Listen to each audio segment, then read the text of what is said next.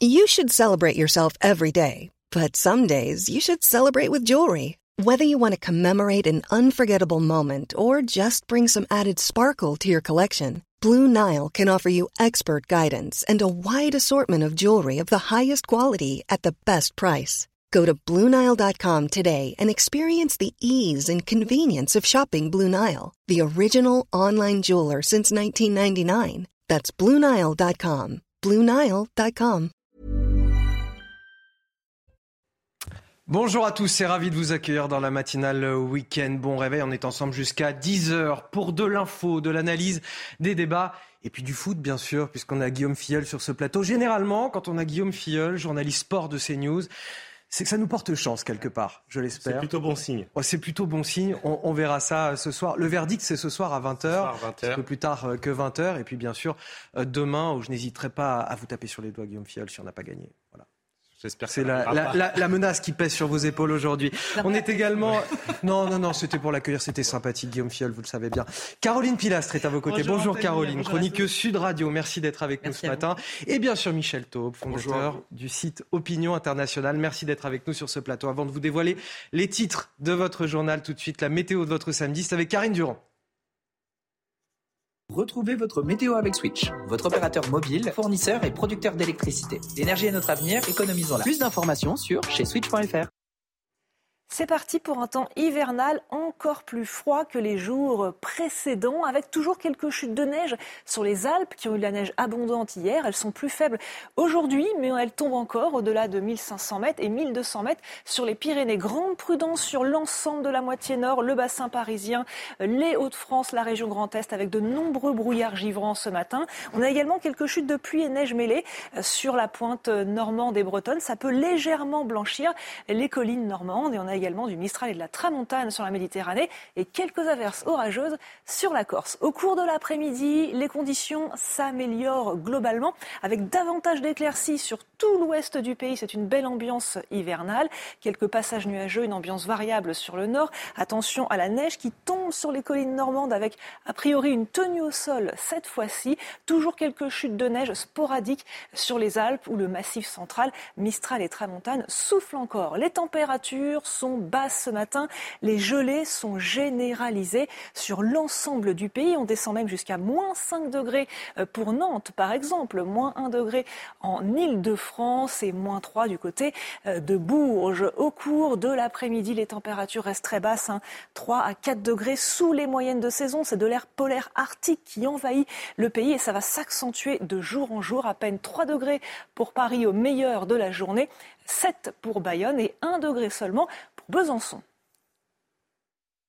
C'était votre météo avec Switch, votre opérateur mobile, fournisseur et producteur d'électricité. L'énergie est notre avenir, économisons-la. Plus d'informations sur chez switch.fr. Et c'est donc parti pour votre journal de 7 heures à la une. Le choc des titans ce soir à 20h. France-Angleterre, les quarts de finale de la Coupe du Monde de football. Ça va être rude, ça va être intense. C'est presque une finale avant l'heure tant le niveau est élevé. On sera sur place au Qatar dans un instant. Et puis bien sûr, je vous l'ai dit avec Guillaume Filleul sur ce plateau pour décrypter les enjeux du match. À la une également, l'opinion publique très dure à l'égard des chômeurs. Une personne sur deux estime qu'ils ont une responsabilité dans leur situation. Une personne sur deux pense également qu'ils ne cherchent pas vraiment à travailler. Comment explique-t-on cette défiance à l'égard des demandeurs d'emploi alors même que le pays traverse une crise sociale douloureuse? L'analyse de mes invités sur ce plateau.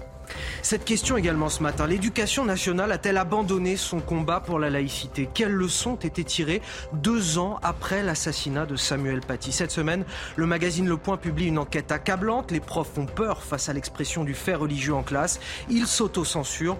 On vous fait découvrir ce matin le témoignage édifiant de l'un d'entre eux. On va commencer tout d'abord par ce qui fait plaisir. Ce rendez-vous ce soir, fixé à 20h, le match France-Angleterre pour les quarts de finale de la Coupe du Monde de football. Le combat s'annonce intense face aux Britanniques. On va rejoindre sans plus tarder nos envoyés spéciaux à Doha, au Qatar, Xavier Giraudon et Mathilde Espinas. Xavier, Mathilde, l'enjeu est évidemment immense pour les Bleus, décrocher leur place pour le dernier carré. C'est le grand jour pour euh, l'équipe de France face à l'Angleterre, ce quart de finale désormais sur une route de la Coupe du Monde sans le Brésil. Les Bleus qui se sont entraînés une dernière fois vendredi au stade Al Saad et lors de la mise en place, on a pu revoir les 11 mêmes joueurs qui avaient euh, débuté face à la Pologne avec des chasubles de titulaires. Donc sauf surprise ou blessure ou souci de dernière minute, eh bien ce sera Loris les quatre de derrière, Chouameni, Rabiot et Griezmann et devant trois hommes, Olivier Giroud qui fera un match de costaud face au centre anglais et puis deux flèches sur les côtés, Ousmane Dembélé et Kylian Mbappé, l'homme aux cinq buts de passe, qui est en mission, a dit Hugo Loris hier en conférence de presse. Il y aura un plan entier Mbappé, ça c'est sûr. Didier Deschamps l'a reconnu, mais quoi qu'il arrive, ce Kylian Mbappé là, celui de la Coupe du Monde, sans le Brésil, il le sait, c'est peut-être sa compétition pour marquer des points sur la route du Ballon d'Or. Aller chercher une Coupe du Monde, une de plus pour la France face à l'Angleterre. On attend un grand Kylian Mbappé, même si la sécurité, la surveillance anglaise sera particulièrement renforcée autour euh, de l'arme fatale de l'équipe de France. Les Bleus mission pour entrer dans le dernier carré. Il faudra faire un match énorme face à l'Angleterre ce soir 20h, heure française. Il y aura carrément un plan anti-Mbappé, nous dit euh, Xavier Giroud. On sait dire si euh, le match s'annonce tendu ce soir. Effectivement, Guillaume Fiol, deux équipes impressionnantes qui figurent évidemment parmi les favorites. C'est un peu une finale avant l'heure, le match des titans ce soir. Oui, déjà, on peut qualifier cette rencontre de plusieurs manières.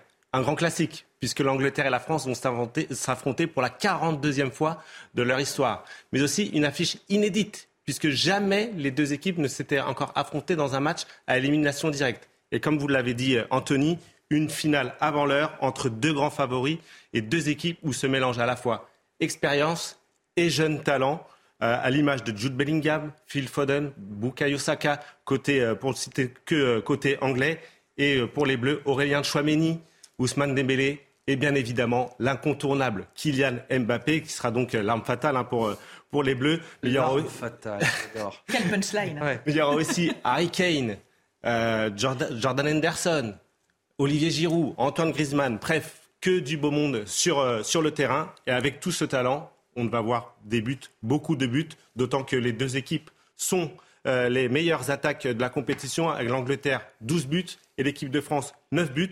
On espère juste maintenant que les Français marqueront au moins juste un but de plus que les Anglais. Guillaume, je vous ai mis la pression tout à l'heure. Je vous ai dit que vous étiez un petit peu notre journaliste porte-bonheur. J'espère que ce sera le cas. Vous avez un petit pronostic pour ce soir? Mais je ne sais pas si vous vous rappelez, la semaine dernière, j'ai trouvé le bon pronostic. J'avais annoncé 3-1 Bravo. avec un doublé d'Mbappé.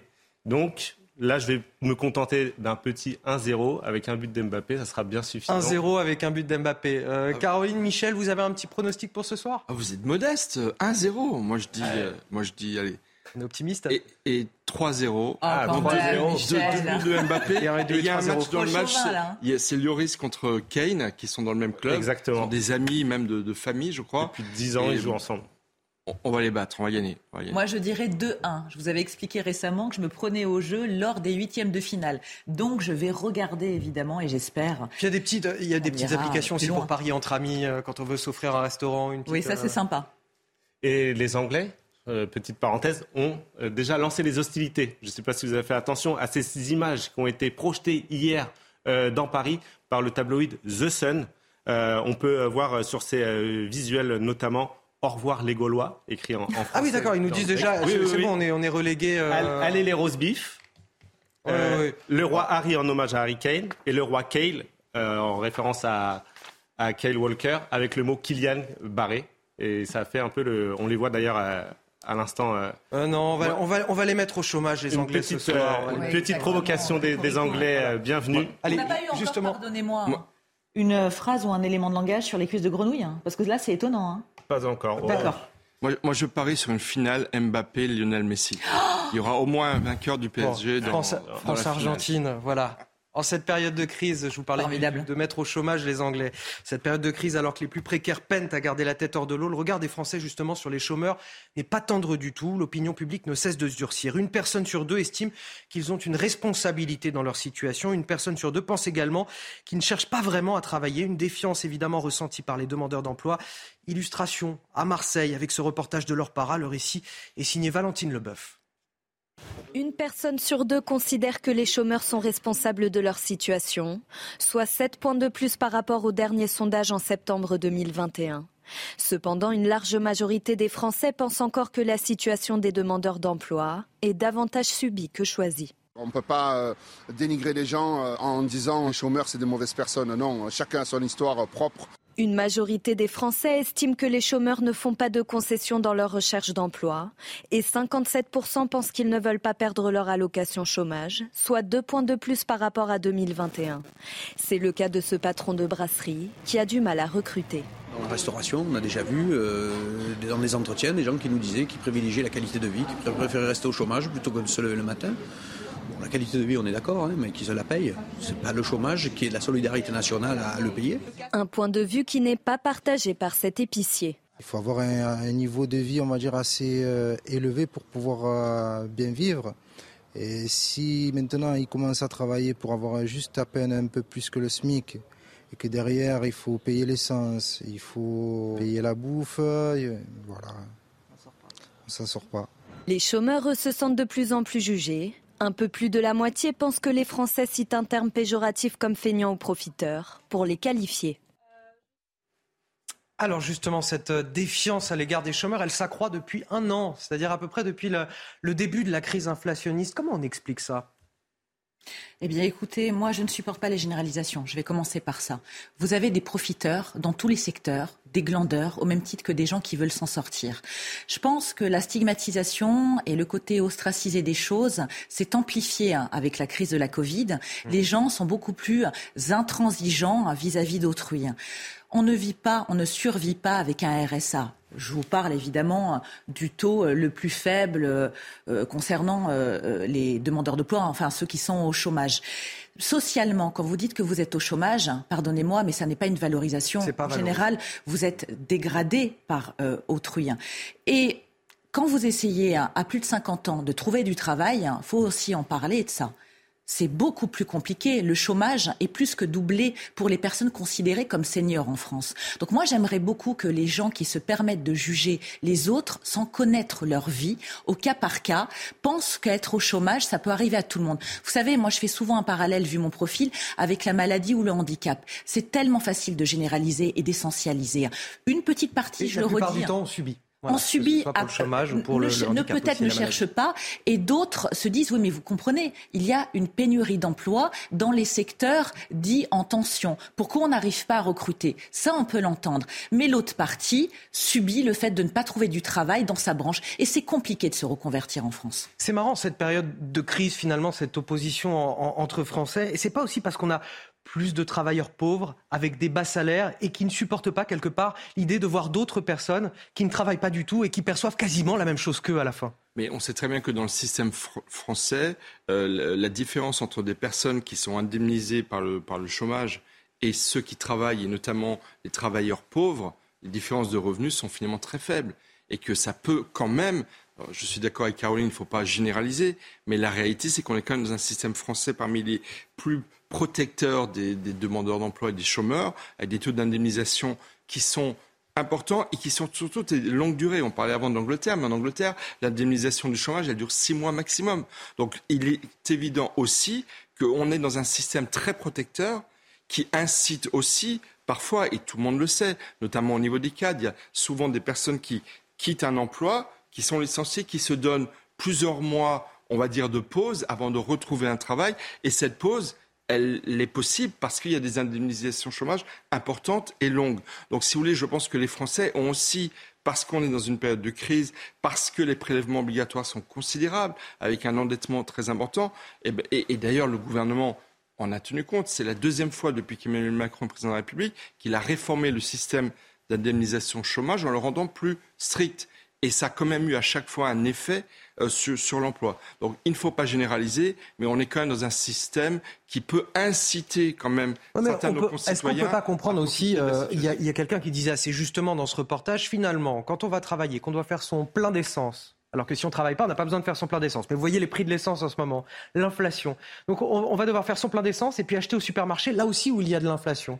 Donc on se dit autant être au chômage et ne pas avoir à payer son plein d'essence et juste à payer ses courses. Mais, effectivement, parce qu'il y a encore une fois, il y a une paupérisation des travailleurs. Les classes moyennes. La clé, elle n'est pas dans les salaires aussi qui devraient être plus hauts. Mais exactement. Les, la France qui se lève tôt, qu'est-ce qu'elle gagne de plus Ah qu'un chômeur indemnisé assez confortablement? Pas tous, mais pour certains. Donc, si vous voulez, il y a effectivement des, des, des, des situations comparatives qui n'incitent pas forcément à s'empresser à aller chercher un travail. Et effectivement, je pense qu'il faudrait euh, pousser à une augmentation des salaires pour inciter peut-être davantage les demandeurs d'emploi à retrouver le travail. Après, dernier point, oh, c'est même devenu une économie on est aussi dans une société où s'est développée euh, la flemme. Il y a le Figaro Magazine qui avait fait. Ce que j'allais dire, est-ce que les mentalités ont changé aussi? Mais oui, c'est-à-dire que c'est sûr que la valeur travail a perdu de son importance. Et on ne veut plus travailler à tout prix sous n'importe quelle condition. Exactement. Donc ça, ça peut aussi peut-être contribuer à ce que dans des certains moments de notre vie professionnelle, il y ait des pauses chômage, j'ai envie de dire,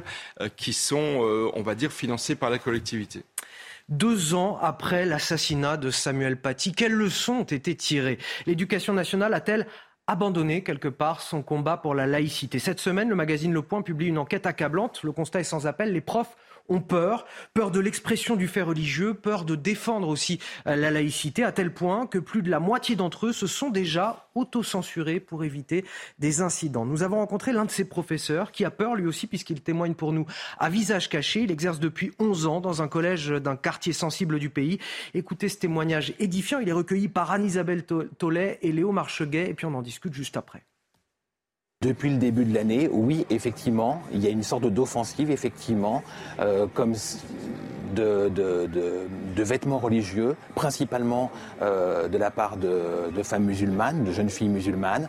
Euh, on a affaire à beaucoup plus euh, d'abaya. Je crois que les élèves ont, sont fortement influencés par les réseaux sociaux. Et j'ai l'impression que dans les réseaux sociaux, depuis la rentrée, on a de plus en plus de petites vidéos euh, qui invitent les, euh, les, personnes, et notamment les jeunes filles musulmanes, ou aussi les musulmans en règle générale, euh, à porter atteinte à la laïcité, à porter un coup en quelque sorte, à essayer de s'affirmer dans l'espace public, ou en tout cas euh, dans l'espace de, de l'école, de la scolarité. On est très souvent en fait seul euh, devant ces situations. Et pour un bandana un petit peu trop long, est-ce qu'on doit intervenir Est-ce qu'on ne doit pas intervenir?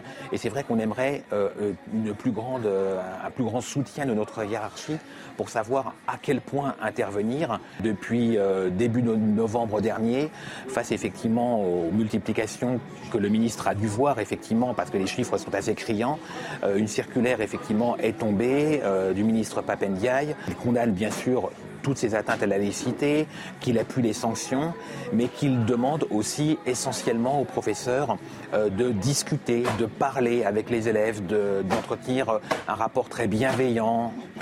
Et euh, alors, effectivement, il faut le faire, je pense qu'il faut le faire également, mais il faut aussi faire des sanctions, parce que sinon, ils vont pas comprendre.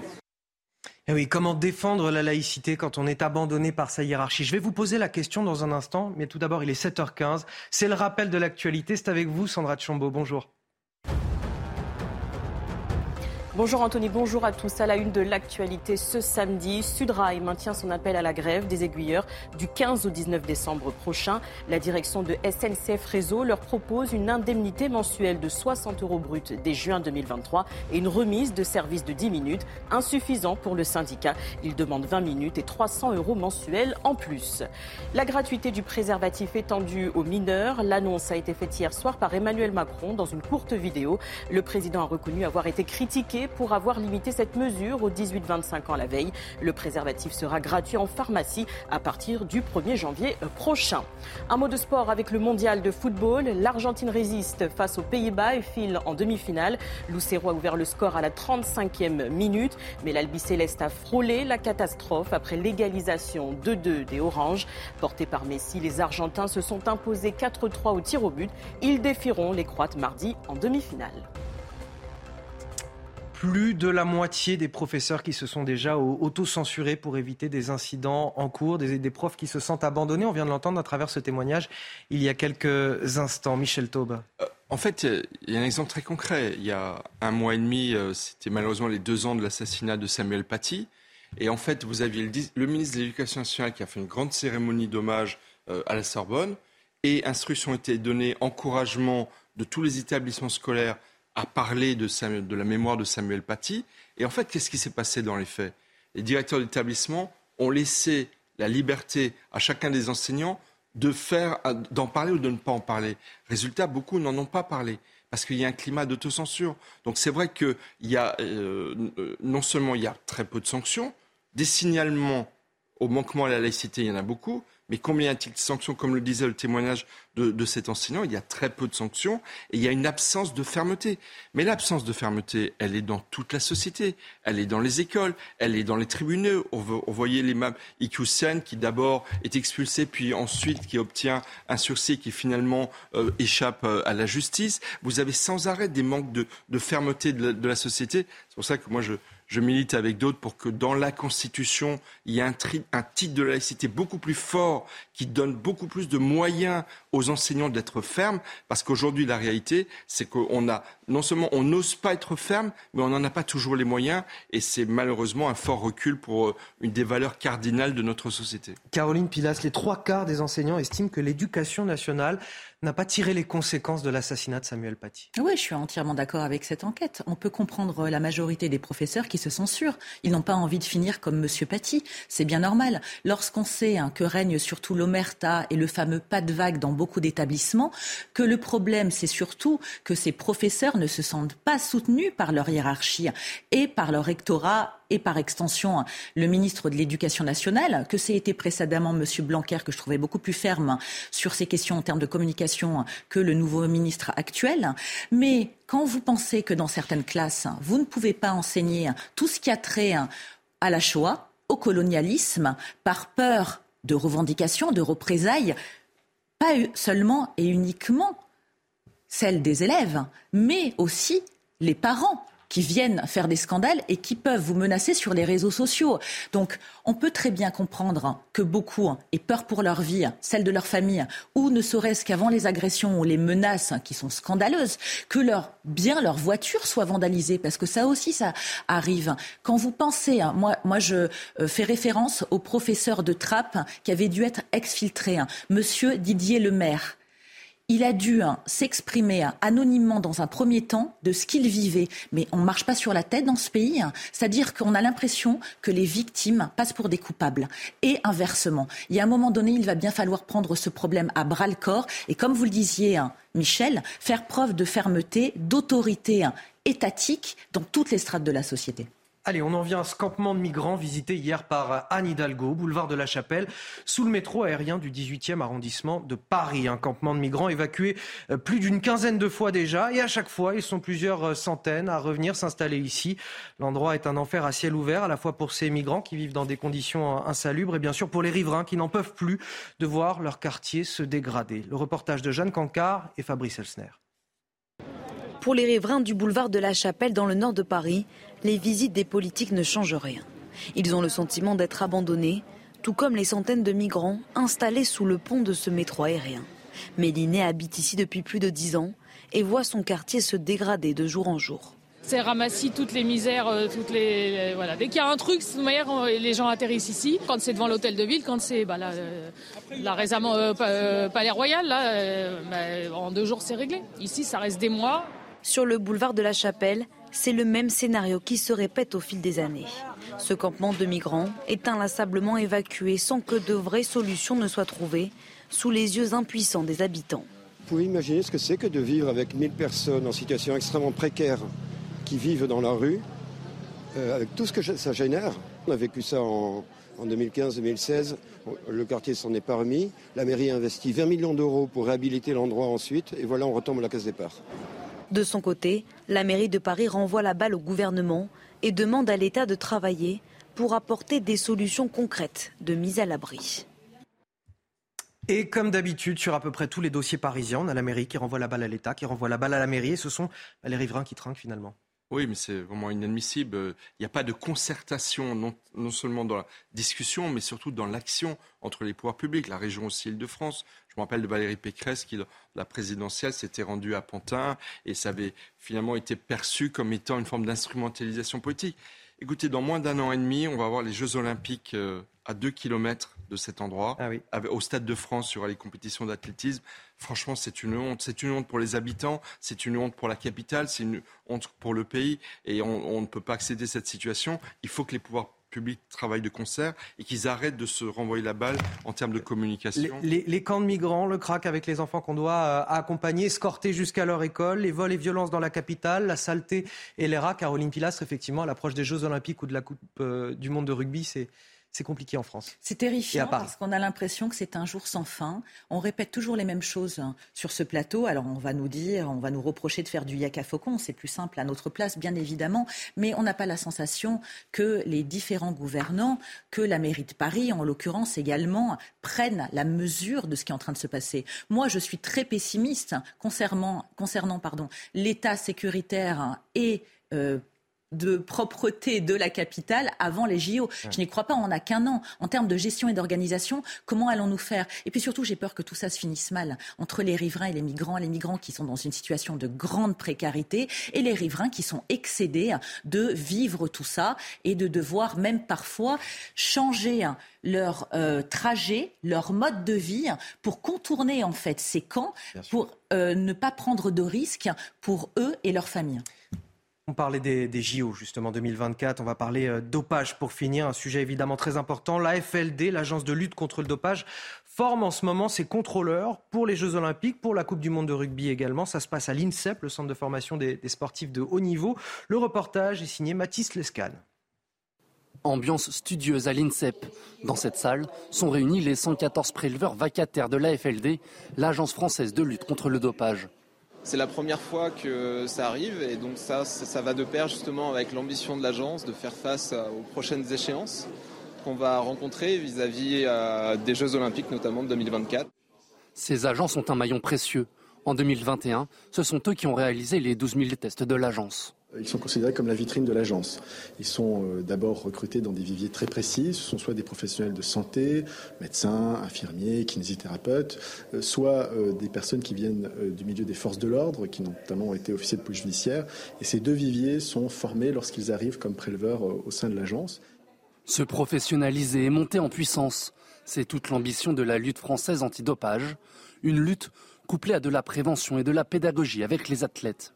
Nous, nous faisons des contrôles pour les sportifs et pour le sport, au-delà d'avoir un sport propre, mais on le fait également pour assurer l'intégrité euh, du sportif, l'intégrité justement au sein même de toutes les compétitions. L'objectif, éviter une violation des règles antidopage. Violation pouvant conduire à une suspension de 2 à 4 ans. Pour cela, le préleveur doit pouvoir intervenir au domicile ou sur le lieu d'entraînement entre 6h et 23h. Une lutte plus fine, plus professionnelle, pour espérer rendre les compétitions sportives plus propres, avec en point d'orgue les Jeux de Paris 2024. Allez, vous restez avec nous, Caroline Pilastre, Michel Taube et bien sûr Guillaume Fiol pour parler football. Dans un instant, il appelle au sursaut des Français pour la vaccination. Le ministre de la Santé, François Braun, a donné une conférence de presse euh, hier soir de celle qui nous rappelle les moments les plus graves de la crise sanitaire. De retour dans la matinale week-end. Bon réveil à tous. On est encore ensemble jusqu'à 10h. Je suis toujours avec Michel Taube, Caroline Pilastre. Je suis également avec Guillaume Fiol pour parler foot et même Harold Iman qui nous évoquera la situation en Ukraine dans un instant. Mais avant de vous en dire plus, les titres de votre journal. Il appelle au sursaut des Français, un sursaut pour la vaccination. Le ministre de la Santé, François Braun, a donné une conférence de presse hier soir de celle qui nous rappelle les moments les plus graves de la crise sanitaire. Encore une fois, on nous recommande de renouer avec les gestes barrières, avec le masque dans les transports. On nous demande de la solidarité à l'égard des plus fragiles. S'agit-il encore et toujours de pallier le manque de moyens dans les hôpitaux? Je vous pose la question dans un instant.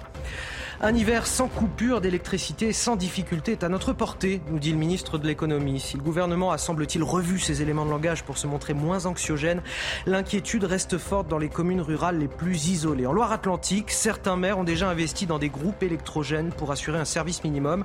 Mais il faut faire des choix, vous allez le voir, le reportage est à suivre. Stop à la dépense publique. C'est aussi l'avertissement de Bruno Le Maire qui se montre cette fois-ci un petit peu plus anxiogène. Le patron de Bercy qui s'inquiète pour notre déficit, notre dette et in fine pour le financement de notre modèle social. Alors que nous sommes toujours en pleine crise sociale, le gouvernement nous prépare-t-il un tournant de la rigueur? Cherche-t-il seulement à rassurer les grandes banques, les marchés qui prêtent à l'État français? Vous nous livrerez votre analyse sur ce plateau. Bah, ne vous avez certainement pas manqué. Euh, je vous parle de ces conférences de presse euh, solennelles, pour ne pas dire anxiogènes, du gouvernement concernant la crise sanitaire. Cette fois, euh, le pays est confronté à, trois épidémies à l'approche des fêtes Covid, grippe, bronchiolite. Alors hier, c'était le retour du grand cérémonial avec dans le rôle du ministre de la Santé, cette fois François Braun, et un appel au sursaut des Français, un sursaut pour la vaccination et pour in fine ne pas saturer nos hôpitaux. Il y a comme un air de déjà vu, écoutez les précisions Quentin Grébel. C'est le retour d'une conférence de presse bien connue des Français. Pendant près d'une heure hier, le ministre de la Santé François Braun a fait le point sur la situation sanitaire dans l'Hexagone, accompagné de plusieurs spécialistes. Objectif créer un électrochoc alors que les messages de prévention ne semblent pas être entendus et que le pays fait face à une triple épidémie mêlant grippe, bronchiolite et Covid-19. Les messages ont été les mêmes que ceux de toutes les vagues. Ce que l'on constate, c'est que les messages sont moins bien passés. C'est-à-dire qu'ils ont moins bien été relayés aussi. Car l'heure est grave. 9,9 millions de vaccins contre la grippe ont été vendus, soit une baisse de 5% par rapport à 2021. Concernant le Covid, 2,8 millions de personnes ont été vaccinées depuis début octobre, bien moins que nos voisins européens. Conséquence, dans les services de soins critiques, plus de 1100 personnes atteintes par le virus sont hospitalisées et le nombre de nouveaux cas quotidiens atteint les 58 000, un chiffre en hausse de 16 en une semaine. Se laver les mains, aérer les pièces régulièrement, porter le masque dans les lieux clos où la promiscuité est de mise. Nous avons adopté ces comportements en pleine crise Covid. Nous avons réussi à vivre avec, et le plus souvent à bien vivre avec. Revenons-y le temps de cet hiver. Un rappel qui sonne comme un dernier avertissement en début de semaine, François Braun avait assuré qu'il n'aurait pas la main qui tremble s'il fallait rendre à nouveau le masque obligatoire. Et pour mieux comprendre ce qui se passe, nous sommes avec euh, Bruno Mégarban. Bonjour, vous êtes euh, le chef du service de réanimation de l'hôpital Lariboisière à, Paris. On, vous fait intervenir sur ce plateau pour votre pédagogie dont on a l'habitude et on vous en remercie. Je le disais tout à l'heure, le gouvernement revient à un format euh, assez anxiogène de communication finalement avec ses conférences de presse. Bien souvent, elles ont préparé le terrain à des annonces un petit peu plus douloureuses, un petit peu plus contraignantes. Est-ce qu'on doit s'inquiéter de la situation actuelle, Bruno Mégarban? Non, on ne doit pas s'inquiéter, on doit être prudent. Pourquoi? Parce que nous faisons face à une triple épidémie euh, concomitante. Euh, l'épidémie euh, par le virus respiratoire syncytial, celui-même responsable des bronchiolites chez l'enfant, mais qui peut tout aussi atteindre les adultes. L'épidémie de Covid, qui est encore en progression, même s'il y a déjà un ralentissement des nouveaux cas de contamination, et puis l'épidémie de grippe, qui est devant nous, qui va commencer, euh, euh, dont le nombre de cas commence à augmenter. et malheureusement, nous devons faire face à cette triple épidémie avec des moyens bien plus réduits qu'en 2020. nous avons par exemple pour la réanimation aujourd'hui 500 lits fermés, alors qu'on nous avait promis 2000 lits supplémentaires par rapport aux 5000 lits disponibles.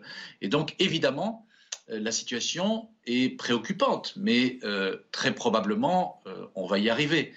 Mais on va y arriver avec euh, quelle problématique? C'est que euh, malheureusement, les conditions de travail sont difficiles. Euh, la prise en charge des patients pourrait être sous-optimale par manque de personnel soignant. Et donc, c'est ça qui est préoccupant.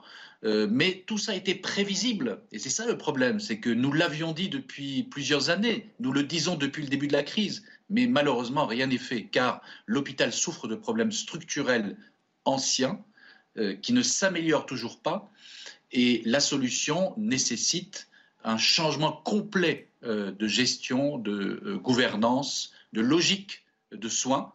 et ça, malheureusement, pour le moment, le ministre de la Santé et les, et les gouvernements précédents n'ont toujours pas tenté de le faire. Bah, le constat que vous nous faites est, assez terrible. Euh, est-ce que ça veut dire que désormais, euh, la responsabilité de cette crise sanitaire et de la gestion de cette crise sanitaire, elle, incombe aussi euh, aux, Français finalement et à leur attitude? Est-ce qu'il faut les encourager effectivement à aller se faire vacciner pour les plus fragiles et puis aussi à porter le masque dans les transports en commun? Parce que c'est la question qui se profile. Est-ce qu'il faut porter le masque tout d'abord dans les transports en commun? Est-ce qu'il faut l'obliger aussi ce masque?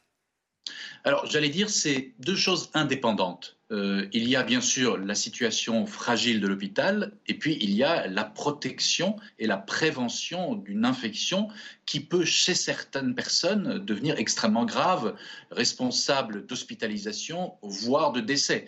On va dire, même si on avait un hôpital parfaitement fonctionnel, ceci n'empêcherait pas qu'il faut soutenir et euh, donner des recommandations très fortes en faveur de la vaccination et euh, du port du masque. Pourquoi? Parce qu'effectivement, nous disposons de moyens très importants. D'abord, la vaccination contre la grippe et contre la Covid, qui évite à toutes les personnes vaccinées à jour de leur euh, dose euh, de rappel d'éviter de faire une forme grave de la maladie. Donc c'est essentiel, évidemment. Et deuxièmement, nous avons le masque qui, lorsqu'on le met dans les espaces euh, public, clos, où se côtoient des personnes sans euh, possibilité de respecter la distanciation physique, eh bien, empêche d'être contaminé. Donc vous avez à la fois un moyen qui vous empêche de faire une forme grave, et vous avez un moyen qui vous empêche même d'être contaminé si vous ne le souhaitez pas et si vous êtes fragile. Mais vous, vous dites quelque chose de, de très juste, c'est si vous ne le souhaitez pas et si vous êtes fragile. Est-ce qu'on doit obliger le port du masque dans les transports en commun? Je ne crois pas. Pourquoi Pourquoi? Parce qu'effectivement, d'abord, euh, euh, la situation n'a rien à voir avec euh, euh, mars-avril 2020, où là, effectivement, il n'y avait aucun moyen euh, de prévention de la maladie grave. À cette époque, on ne savait rien du virus, on ne savait même pas comment la contamination se faisait et quels étaient les facteurs de risque. Donc là, c'était une maladie nouvelle.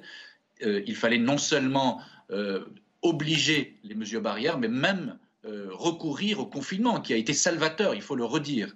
Mais aujourd'hui, ça n'est plus la même situation. D'ailleurs, la situation que nous vivons aujourd'hui, nous allons la vivre, mais dans toutes les années qui vont venir. Donc il faut apprendre à vivre avec le virus, il faut euh, savoir, lorsque les autorités sanitaires donnent des recommandations, eh bien, les appliquer, mais en conscience, en responsabilité, d'abord pour se protéger, notamment lorsque l'on est fragile, mais aussi lorsqu'on n'est pas fragile, lorsqu'on est en bonne santé, lorsqu'on est vacciné, pour protéger les autres en évitant de les contaminer.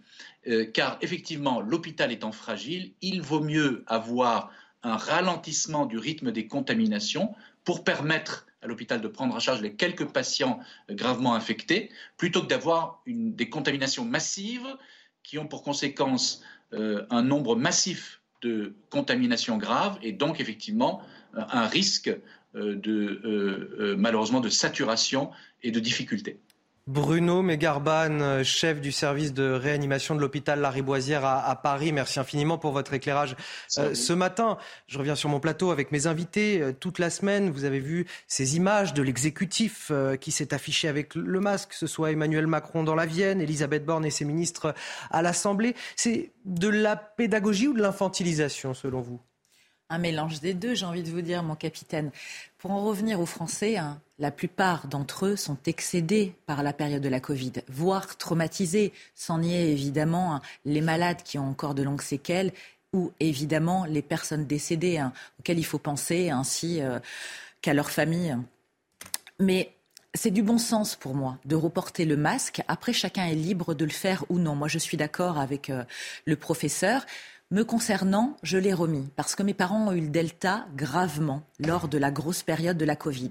Donc j'ai pu voir les effets délétères de ce virus sur des gens que j'aimais.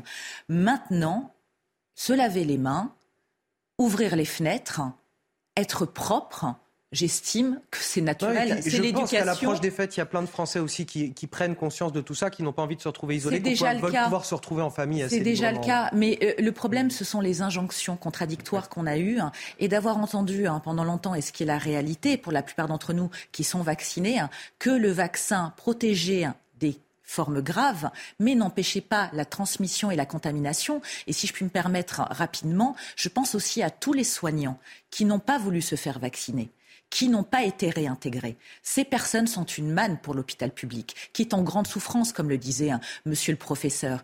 Et quand on sait que dans beaucoup de pays, hein, cela a été le cas, ils ont été réintégrés, hein, moi je trouve que c'est scandaleux qu'il ne l'ait pas encore fait en France. Michel Taube, la communication du gouvernement, vous la trouvez juste ou anxiogène?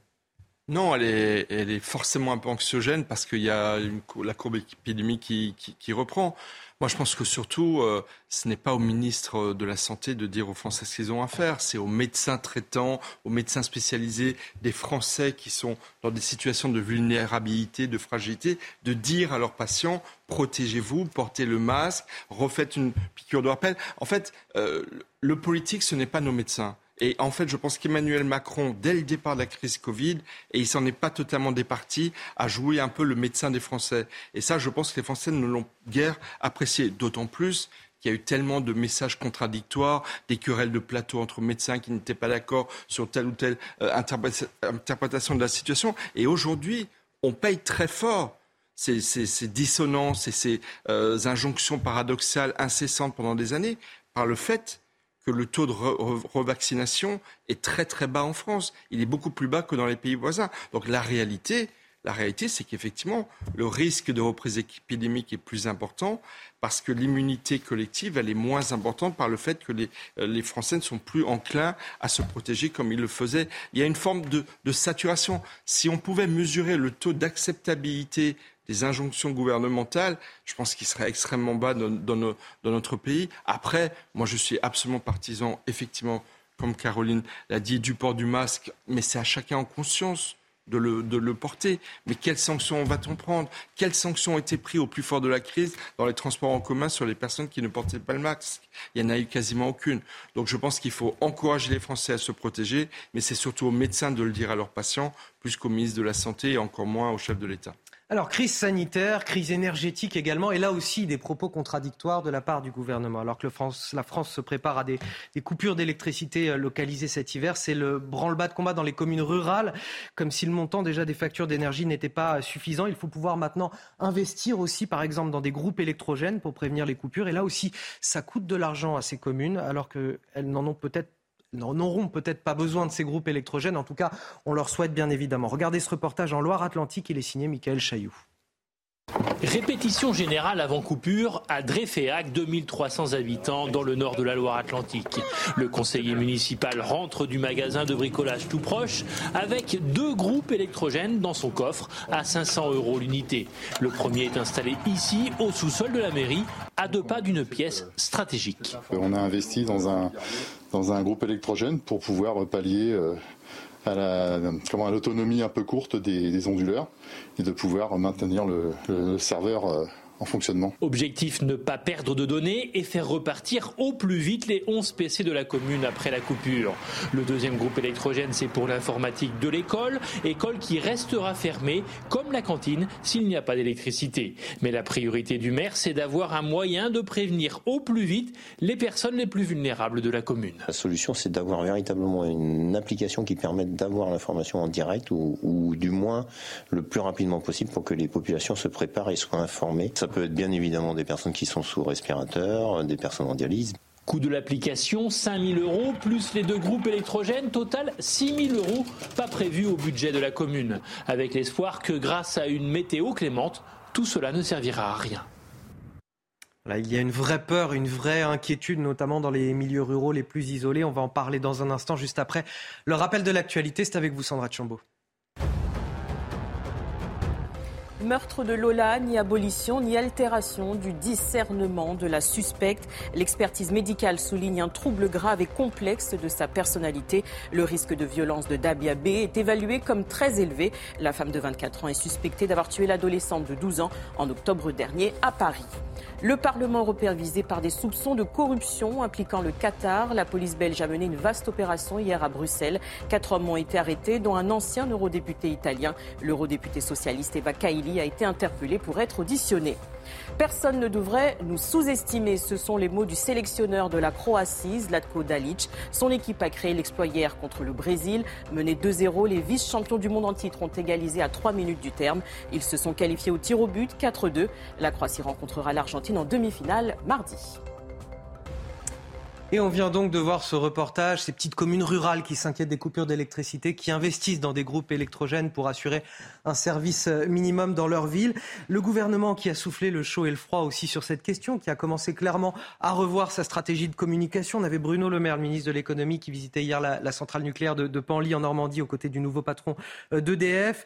Euh, Luc Raymond qui nous dit nous abordons avec confiance les semaines qui viennent avec le passage de l'hiver. Bruno Le Maire qui dit arrêtons de dire que c'est la catastrophe n'est pas vrai. Passer l'hiver sans coupure et sans difficulté est à notre portée. Bon, ça y est, on sent que l'exécutif a bien compris la leçon cette fois. Euh, depuis la colère froide d'Emmanuel Macron, tout le monde a revu un petit peu ces éléments de langage là. Oui, mais enfin, on aime à se faire peur en France. Et c'est vrai que quand même, quel triste spectacle d'un gouvernement qui, laisse entendre qu'on pourrait avoir des gigantesques pannes d'électricité dans notre pays à cause de, la pénurie. Dans le gouvernement, plus que de communiquer, il faut qu'il travaille avec EDF à, à rouvrir le plus vite possible les centrales nucléaires qui nous permettront, c'est la meilleure garantie de ne pas avoir de coupure d'électricité. Après, évidemment, les maires, euh, on pourrait s'en moquer, mais pas du tout. Les maires, ils sont là pour euh, anticiper. Et donc, s'ils achètent des groupes électrogènes, comme on l'a vu, ben voilà, c'est parce qu'ils euh, ne veulent pas avoir, si jamais ça arrivait, leurs concitoyens plongés dans le noir.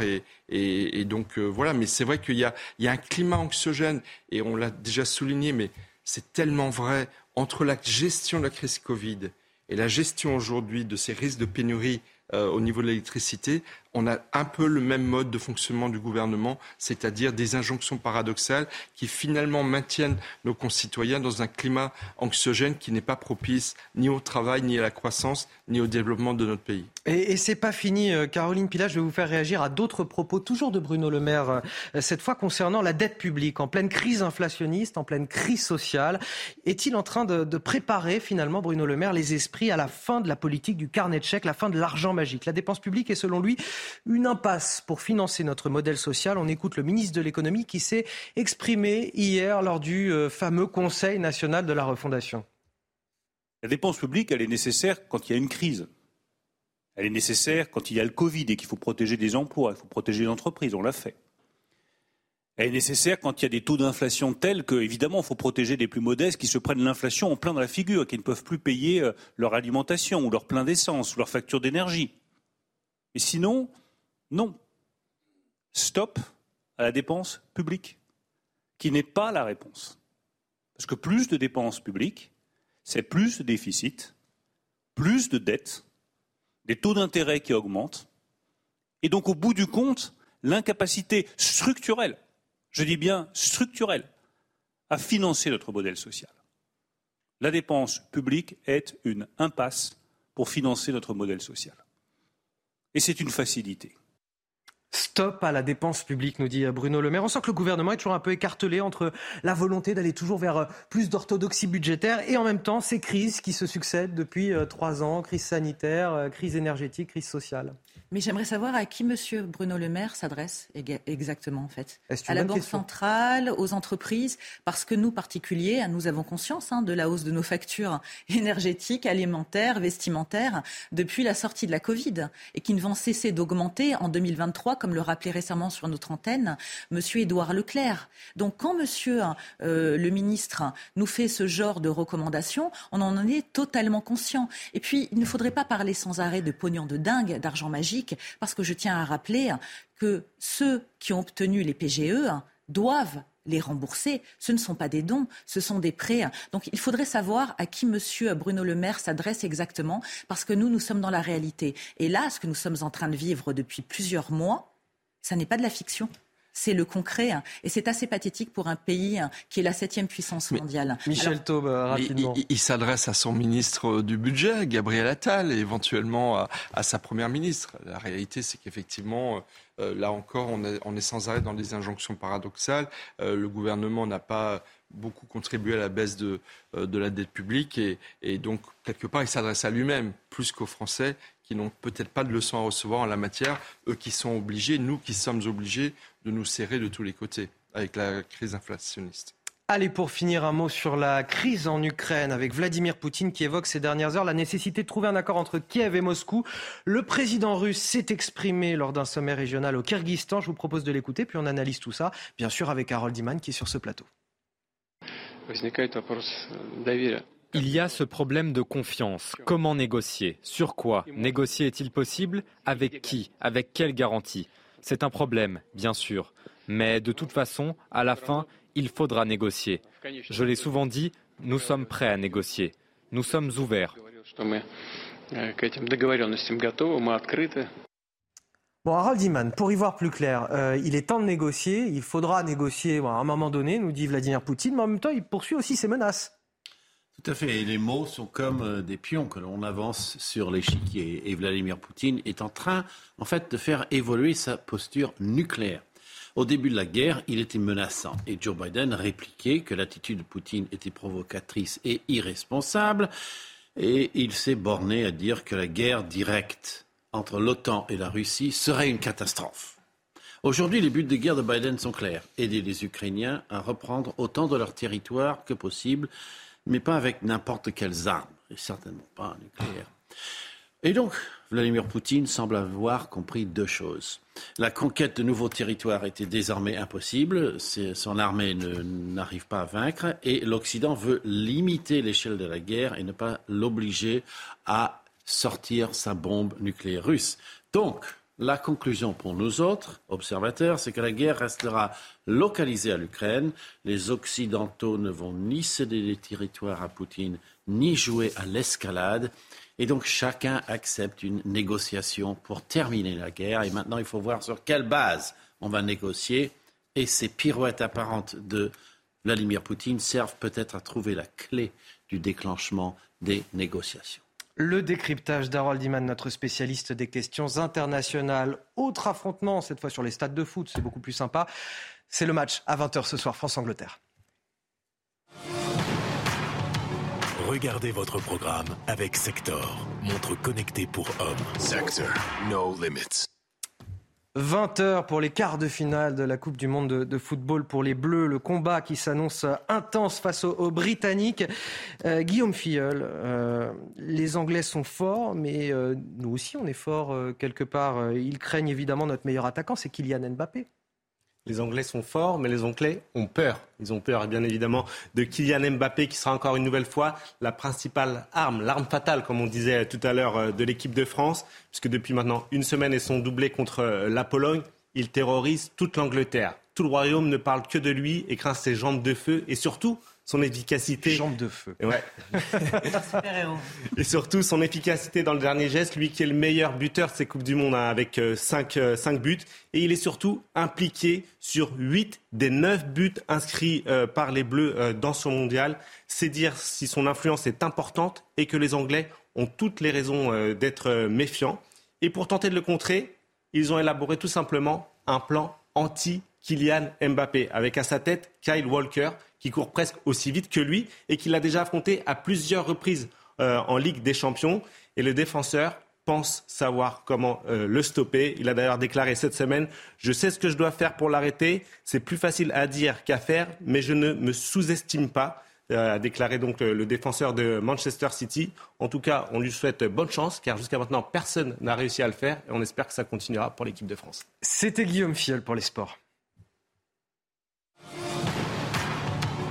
Vous avez regardé votre programme avec Sector, montre connectée pour hommes. Sector, no limits. Bon, et comme on a plaisir à parler sport avec vous, Guillaume Fiol, vous restez avec nous pour le focus de, 8 heures dans quelques minutes. Le temps pour moi de remercier euh, Michel Taube et Caroline Pilas d'avoir participé à, cette première partie d'émission. Harold Iman, on vous retrouve évidemment dans le courant de cette euh, matinale. Restez avec nous sur CNews. On est ravis de vous accueillir dans la matinale week-end. C'est jusqu'à 10 heures.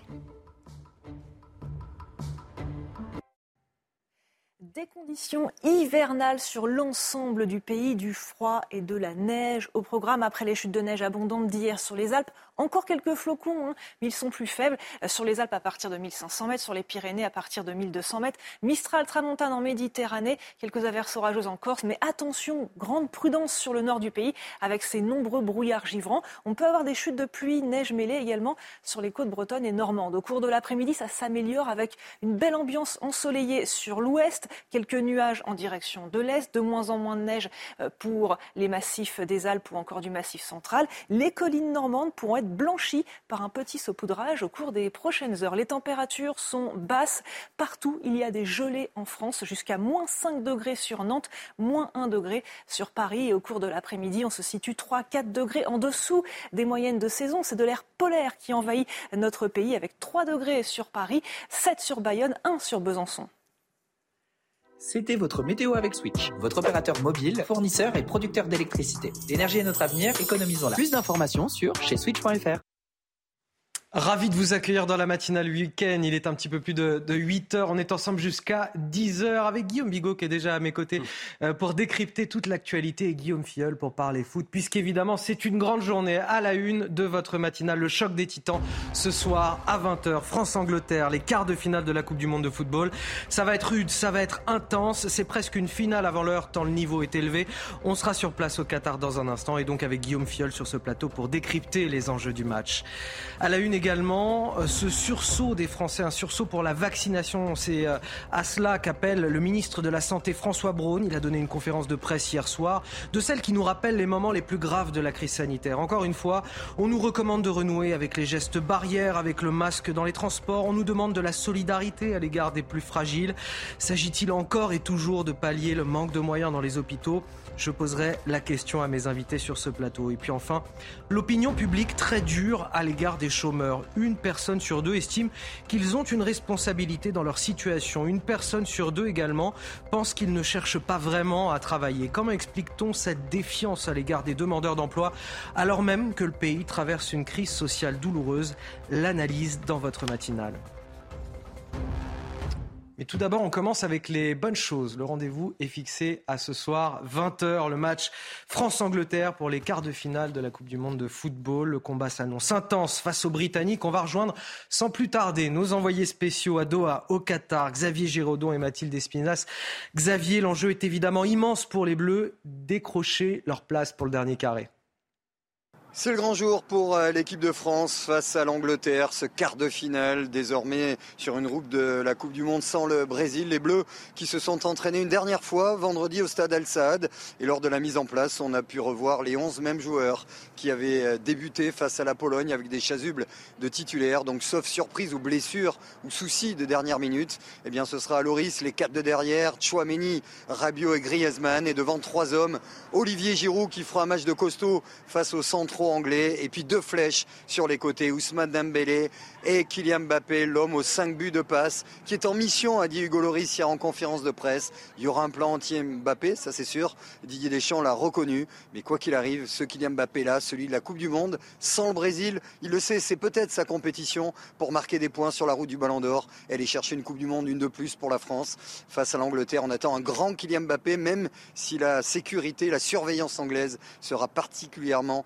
renforcée autour euh, de l'arme fatale de l'équipe de France. Les Bleus en mission pour entrer dans le dernier carré. Il faudra faire un match énorme face à l'Angleterre ce soir 20h, heure française. Kylian Mbappé, l'arme fatale de l'équipe de France. Mais enfin, néanmoins, on a quand même deux équipes impressionnantes. Euh, ça va être un petit peu le, choc des titans, une sorte de finale avant l'heure, quelque part, Guillaume Fiol. Oui, on peut qualifier ce match de plusieurs manières. Déjà, c'est un grand classique, puisque les deux équipes vont s'affronter pour la 42e fois euh, de leur histoire, ce qui est quand même euh, assez conséquent. Mais c'est aussi une affiche inédite, puisque jamais la France et l'Angleterre ne se sont affrontés dans un match à élimination directe. Et puis, comme vous l'avez dit, euh, Anthony, c'est une sorte de finale avant l'heure entre deux grands favoris, deux équipes où se mélangent à la fois expérience et jeunes talents, à l'image de Jude Bellingham, Phil Foden, Bukayo Saka, pour ne citer euh, que euh, côté anglais, et pour les Bleus, Aurélien Chouameni, Ousmane Dembélé, et bien évidemment notre âme fatale, Kylian Mbappé, mais il y aura aussi Harry Kane, Jordan Henderson, Olivier Giroud, Antoine Griezmann. Bref, il n'y aura que du beau monde sur la pelouse. Et avec tout ce talent sur le terrain, on devrait voir des buts. Les deux équipes ont beaucoup fait trembler les filets euh, depuis euh, le début de la compétition. 12 buts pour l'Angleterre, qui est la meilleure attaque euh, de cette Coupe du Monde, et 9 buts pour la France. On espère juste maintenant que les Bleus marqueront au moins un but de plus que l'Angleterre. Alors on l'espère effectivement. Autre talent sur ce terrain, c'est Hugo Lloris. journée un petit peu particulière peut-être pour lui. Journée très particulière et match très particulier effectivement pour Hugo Lloris, puisque le gardien et le capitaine de l'équipe de France s'apprête à fêter sa 43e sélection et donc rentrer dans l'histoire de l'équipe de France en devenant le joueur le plus capé devant euh, Lilian Thuram. Et ce match sera aussi particulier puisqu'il va affronter l'Angleterre, son pays d'adoption où il joue depuis 10 ans. Et il aura face à lui un rival, un ami, puisque ce sera Harry Kane, qui n'est autre donc que son coéquipier à Tottenham. En revanche, avant la rencontre, euh, la presse britannique n'a pas été très, très, très tendre avec lui, puisqu'elle a déclaré qu'il était le maillon faible de cette équipe euh, de France. Rien que ça. On espère juste maintenant qu'il fait trace à la 143e sélection dès euh, mercredi. Ça voudra dire que la France est en demi-finale. Guillaume Fiol, vous nous avez porté bonheur la semaine dernière. Je ne résiste pas à vous demander un petit pronostic cette fois. Encore le bon, encore le bon, comme la semaine dernière. 1-0 pour la France, but de Kylian Mbappé. Guillaume Bigot, un petit pronostic? Euh, Oui, mais, mais je ça, porte malheur d'être superstitieux. En fait. D'accord, bah alors vous voulez le, garder pour vous? Mais je pense qu'on va gagner, mais il ne faut pas trop le dire. Bon, très bien. On mise sur une victoire ce soir. Rendez-vous 20h. C'est à suivre évidemment sur la plateforme MyCanal. Restez avec nous sur CNews. Dans un instant, face à Bigot, justement, avec Guillaume Bigot sur CNews et sur Europe 1. Bonjour et bon réveil à tous. Si vous nous rejoignez sur CNews et sur Europe 1, je suis ravi de vous accueillir. Il est 8h10. C'est l'heure de Face à Bigot. 45 minutes d'infos décortiquées, analysées par Guillaume Bigot, politologue, et son regard sans concession sur l'actualité. Bonjour Guillaume Bigot. Bonjour Anthony Favali. Bonjour à toutes et à tous. On commence avec quelque chose qui ne vous a certainement pas manqué, Guillaume Bigot, j'en suis sûr. Ces conférences de presse solennelles, pour ne pas dire anxiogènes, du gouvernement concernant la crise sanitaire. Cette fois, le pays est confronté à trois épidémies à l'approche des fêtes le Covid, la grippe, la bronchiolite. Alors hier, c'était le retour du fameux grand cérémonial, avec dans le rôle du ministre de la Santé cette fois François Braun, et un appel au sursaut des Français, un, sursaut pour la vaccination et pour in fine ne pas saturer nos hôpitaux. Il y a comme un air de déjà-vu dans tout ça. Les précisions avec Quentin Griebel et je vous donne la parole juste après euh, Guillaume Bigot. C'est le retour d'une conférence de presse bien connue des Français. Pendant près d'une heure hier, le ministre de la Santé François Braun a fait le point sur la situation sanitaire dans l'Hexagone, accompagné de plusieurs spécialistes. Objectif créer un électrochoc alors que les messages de prévention ne semblent pas être entendus et que le pays fait face à une triple épidémie mêlant grippe, bronchiolite et Covid-19. Les messages ont été les mêmes que ceux de toutes les vagues. Ce que l'on constate, c'est que les messages sont moins bien passés. C'est-à-dire qu'ils ont moins bien été relayés aussi. Car l'heure est grave. 9,9 millions de vaccins contre la grippe ont été vendus, soit une baisse de 5% par rapport à 2021. Concernant le Covid, 2,8 millions de personnes ont été vaccinées depuis début octobre, bien moins que nos voisins européens. Conséquence, dans les services de soins critiques, plus de 1100 personnes atteintes par le virus sont hospitalisées et le nombre de nouveaux cas quotidiens atteint les 58 000, un chiffre en hausse de 16% en une semaine. Se laver les mains, aérer les pièces régulièrement, porter le masque dans les lieux clos où la promiscuité est de mise. Nous avons adopté ces comportements en pleine crise Covid. Nous avons réussi à vivre avec, et le plus souvent à bien vivre avec. Revenons-y le temps de cet hiver. Un rappel qui sonne comme un dernier avertissement. En début de semaine, François Braun avait assuré qu'il n'aurait pas la main qui tremble s'il fallait rendre à nouveau le masque obligatoire. Alors faut-il s'inquiéter? Je vais vous donner la parole tout de suite, Guillaume Bigot, mais juste avant, sur cette question, faut-il s'inquiéter? Je voudrais vous faire écouter la réponse de Bruno Mégarban. Il est chef du service de réanimation de l'hôpital Lariboisière à Paris. On ne doit pas s'inquiéter, on doit être prudent. Pourquoi? Parce que nous faisons face à une triple épidémie et malheureusement nous devons faire face à cette triple épidémie avec des moyens euh, bien plus réduits euh, qu'en 2020. Euh, nous avons par exemple pour la réanimation aujourd'hui 500 lits fermés alors qu'on nous avait promis 2000 lits supplémentaires par rapport aux 5000 lits disponibles. Et donc évidemment, la situation est préoccupante, mais très probablement on va y arriver. Mais on va y arriver avec euh, quelle problématique? C'est que euh, malheureusement, les conditions de travail sont difficiles. Euh, le, la prise en charge des patients pourrait être sous-optimale par manque de personnel soignant. Et donc, c'est ça qui est préoccupant. Et donc on revient à un format de communication très anxiogène de la part du gouvernement. Est-ce qu'on responsabilise quelque part les Français pour des moyens qu'on ne veut pas mettre dans l'hôpital? C'est votre sentiment? Non, d'abord, si on écoute euh, ce que dit le professeur Megarban, moi je me garderais bien de porter jugement euh, sur un sujet que je ne connais pas. C'est il faut interroger les épidémiologistes, les spécialistes. Mais justement, quand on les interroge eux, parce que ça a été pendant très longtemps un argument d'autorité du gouvernement de s'appuyer sur la science avec un grand S. Bon. par ailleurs compris que la science ne disait pas la même chose. Mais là, pour le coup, bah, il suffit d'abord euh, de, consulter, euh, je conseille à tout le monde de faire Covid France mortalité. Vous avez des données qui remontent au début de l'épidémie. Vous pouvez les faire sur un mois, sur six mois, sur un an. Et vous apercevez de quoi? Bah, Ça corrobore tout à fait ce que dit M. Begerman. C'est-à-dire, il y a eu effectivement une neuvième vague, mais on ne les compte plus. Et cette neuvième vague, elle fait à peu près 60 à 70 morts par semaine. Il y a maintenant un plateau, ça tend plutôt à décélérer. Et si on compare ce qui se passait au mois de juillet, vous n'entendiez absolument pas ce message, et on n'a pas recommencé la superproduction un peu film d'horreur avec M. Salomon tous les soirs, égrénant le nombre de morts pour essayer de faire, de faire peur aux gens. Parce que là, on essaye à nouveau de faire peur aux gens. Le 1 a marché, le 2 a marché, c'est comme dans les films. Donc là, on essaye de produire le 3, le 8, alors je crois qu'on en est à 9, la neuvième vague. Parce que qu'est-ce qu'on nous dit? On nous dit il va y avoir des morts. est-ce, qu'on entend ce qui se passe? Il va y avoir des morts. Sauf qu'au mois de juillet, il y avait 100 ou 120 morts par semaine. Il y a maintenant 60 à 70 morts par semaine. La même maladie, peut-être pas le même variant, mais la même maladie. Et au mois de juillet, vous n'en entendiez absolument pas parler. Donc on voit bien qu'il y a quelque chose qui se joue qui est de nature différente. Ce n'est pas la maladie en elle-même qui a changé. Là, c'est le discours du gouvernement. Donc la question qu'on peut se poser, moi, que je peux me poser en tant que politologue, c'est pourquoi le discours du gouvernement a changé maintenant? Et on peut trouver des réponses. D'abord parce que, comme ils ont raconté à peu près n'importe quoi et ils se sont contredits en permanence. Hein, C'est-à-dire, euh, on va pas revenir sur toutes ces, sur toutes ces séquences. Le, masque ne sert à rien alors qu'il n'en avait plus. Ensuite, euh, finalement, euh, ce vaccin, on, on, ne sait pas ce qu'est ce vaccin, a dit le président de la République avant de pousser la vaccination au maximum. Le pass sanitaire, c'est du complotisme avant d'imposer le pass sanitaire, etc. Donc la parole publique est abîmée. Le résultat, c'est quoi? C'est que les gens qui sont vraiment à risque de Covid, ils ne font plus le rappel et ils ne se vaccinent plus. Et là, effectivement, c'est grave. La bronchiolite, c'est pas nouveau, c'est tous les ans. La grippe, c'est pas nouveau, c'est tous les ans. Seulement, comme le dit très bien le docteur Begerman, les lits, il y en a moins, malgré tout. Donc, en fait, au total, pourquoi il y a ce changement? Bah, D'abord parce que n'oubliez pas que ces gens-là, et notamment les ministres, contrairement au président de la République, ils ont peur d'être poursuivis par les familles au pénal parce qu'il se trouve des juges, et c'est à mon avis scandaleux, pour faire une sorte de procès politique, en quelque sorte, pour aller rechercher la responsabilité des autorités sanitaires, et en particulier des ministres, et des ministres qui sont mis en examen.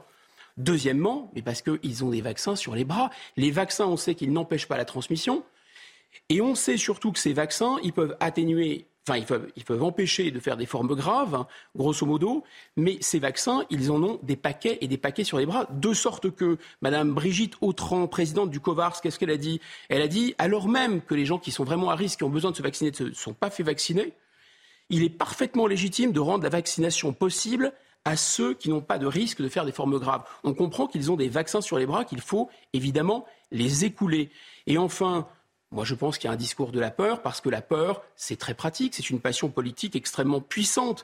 C'est l'analyse que j'ai déjà développée, je la reprends. Il y a un trou noir appelé Covid. Si on parle du Covid, grosso modo, il y a un effet diversion, on ne va pas parler d'autre chose. Mais la réalité, c'est quoi? C'est un, la vaccination n'empêche pas la transmission. Deuxièmement, la vaccination n'empêche même pas de faire des maladies. Il y a des gens qui ont été vaccinés une fois, deux fois avec rappel et qui ont eu le Covid deux fois, trois fois, quatre fois. Ça, c'est établi par la science. Et en plus, maintenant, c'est très faiblement mortel et on a un médicament qui s'appelle le Paxlovid. Donc, pourquoi ce discours de la peur? Je pense qu'il faut chercher ailleurs. Et c'est pas du côté de l'hôpital justement. C'est assez rageant pour les téléspectateurs comme pour les auditeurs d'entendre ce que nous dit Bruno Megarban, c'est-à-dire que en trois ans, il n'y a rien qu'à changer à l'hôpital. C'est toujours aussi compliqué. Et les lits, d'hôpitaux sont fermés. Et il n'est pas là le problème. C'est parce qu'on ne veut pas investir dans l'hôpital qu'on responsabilise les Français à outrance, finalement, presque. Ça serait vraiment peut-être tirer un peu la métaphore, mais dire que le masque, ça masque d'autres choses, que le masque, c'est une sorte de baillon. Mais il y a vraiment cette idée de tétaniser. enfin, écoutez, la conférence de presse d'hier, pour ceux qui ne l'ont pas entendu, il y avait quand même un médecin euh, qui a dit des bébés de trois mois à cause de la bronchiolite bronchiolites pardon, peuvent se retrouver en réanimation. Enfin, vous êtes parents, vous entendez ça, mm. vous êtes littéralement tétanisé. Alors évidemment, ça Parce arrive. qu'il y a une vérité aussi. Euh, Bien sûr que ça arrive. Donc, attention, j'ai pris des notes. Ne prenez pas vos enfants dans les bras. Non mais est-ce que mais on peut on peut faire pause et s'arrêter cinq minutes.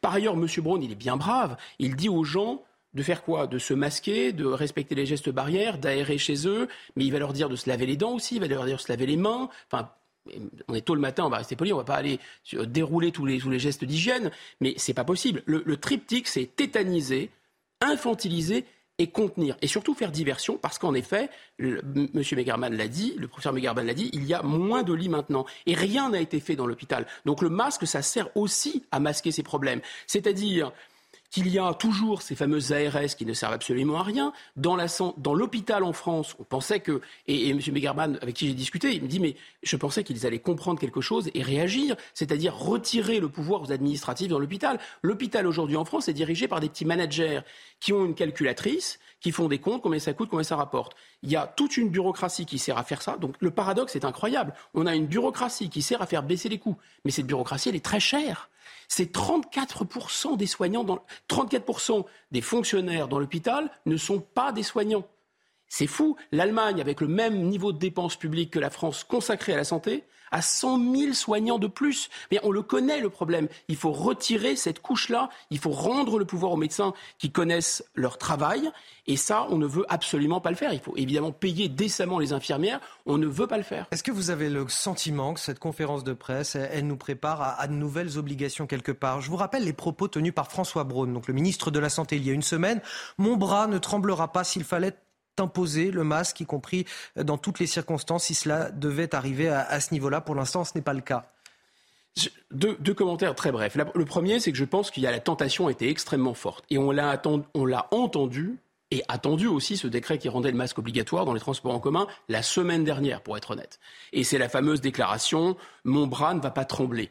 Bah oui, t'es pas à Verdun. Enfin, tu, ouais, tu vas signer un, décret pour autoriser les masques. Mais ces gens sont vraiment euh, indécents. Bon. Deuxièmement, euh, ce qu'on comprend, c'est qu'il y a eu cette tentation euh, d'exercer cette espèce de contrainte, parce que moi j'ai l'impression que l'administration française, la haute fonction publique, qui est une, haute fonction publique qui finalement s'est convertie au principe du management d'entreprise sans comprendre qu'elle gère des services publics et pas des entreprises. Donc euh, combien ça coûte, combien ça rapporte, etc., c'est complètement hors sujet. Mais elle applique des méthodes de management sans doute soufflées par McKinsey et compagnie, et en faisant ça, finalement, elle se rend compte qu'elle n'a plus de pouvoir par ailleurs parce que l'État français est très faible dans plein de domaines, il ne contrôle pas la sécurité sur tout son territoire, et il a découvert à l'occasion de la Covid que finalement le bouton, le bouton fonctionnait, qu'en appuyant sur le bouton masquez-vous, ça marchait, en appuyant sur le bouton confinez-vous, ça marchait. Et ils se sont dit mais c'est fantastique, pour une fois ça fait 40 ans qu'on n'a plus aucun pouvoir efficace, qu'on ne sait plus diriger. Là, on appuie sur le bouton, ça fonctionne. Et donc, ils ont pris goût à ce mécanisme, sans compter, je répète, ça fait un effet de diversion. Et notamment, on ne parle pas des lits d'hôpitaux, on ne parle pas de la rémunération des infirmières, etc. etc. Il y avait une tribune terrifiante euh, d'énormément, je crois, de plusieurs dizaines euh, de, pédiatres qui euh, tiraient la sonnette d'alarme justement sur la bronchiolite en disant mais c'est pas possible, on n'a plus de lits de pédiatrie, de réanimation face à Bigot sur CNews et sur Europe 1. On est ensemble pour décrypter l'actualité.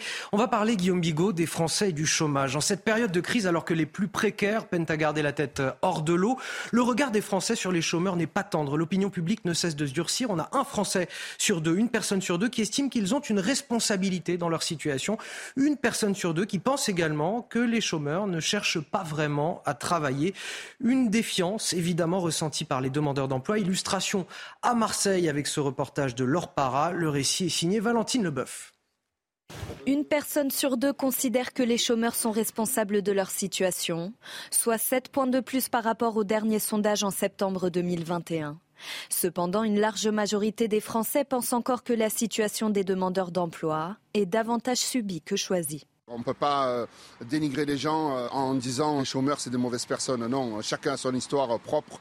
Une majorité des Français estiment que les chômeurs ne font pas de concessions dans leur recherche d'emploi et 57% pensent qu'ils ne veulent pas perdre leur allocation chômage, soit deux points de plus par rapport à 2021. C'est le cas de ce patron de brasserie qui a du mal à recruter. Dans la restauration, on a déjà vu euh, dans les entretiens des gens qui nous disaient qu'ils privilégiaient la qualité de vie, qu'ils préféraient rester au chômage plutôt que de se lever le matin la qualité de vie, on est d'accord, hein, mais qu'ils se la payent. C'est pas le chômage qui est la solidarité nationale à le payer. Un point de vue qui n'est pas partagé par cet épicier. Il faut avoir un, niveau de vie, on va dire, assez euh, élevé pour pouvoir euh, bien vivre. Et si maintenant il commence à travailler pour avoir juste à peine un peu plus que le SMIC, et que derrière il faut payer l'essence, il faut payer la bouffe, voilà, on s'en sort pas.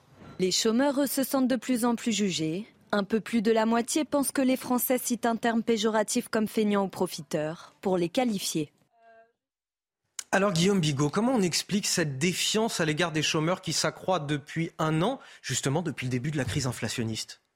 Oui, c'est la bonne question. Euh, D'abord, je pense que euh, le chômage baisse. En tout cas, officiellement et statistiquement, le chômage baisse. Et, donc, euh, certains se disent, c'est bien la preuve qu'il est possible de retrouver de l'emploi, en tout cas qu'il y a une dynamique de l'emploi. Ouvrons une parenthèse. Le gouvernement, d'ailleurs, a installé, un peu ni vu ni connu, un système dans lequel il va conditionner finalement le niveau d'indemnisation du chômage à la conjoncture économique. Bon, on se dit sur le papier, c'est plutôt une bonne idée. Si la conjoncture est bonne, euh, les gens peuvent retrouver de l'emploi, donc ce n'est pas la peine de trop indemniser le chômage ou trop longtemps. Et si finalement il y a moins de croissance, on va remonter. Pas du tout. C'est un effet cliquet. C'est-à-dire que c'est uniquement si la conjoncture se dégrade qu'on va diminuer, enfin qu'on va, pardon, c'est uniquement si la conjoncture s'améliore qu'on va diminuer la durée et la et, l'indemnisation. Mais si par hasard la conjoncture se dégrade, vous n'allez pas euh, augmenter par rapport aussi à la situation actuelle. Donc fermons la parenthèse. Donc ça c'est la première cause. On entend parler, par exemple, d'emplois sous tension. Euh, c'est la thématique pour régulariser euh, des gens qui sont sans papier. On entend dire aussi qu'il y a vraiment un manque de bras dans certains secteurs.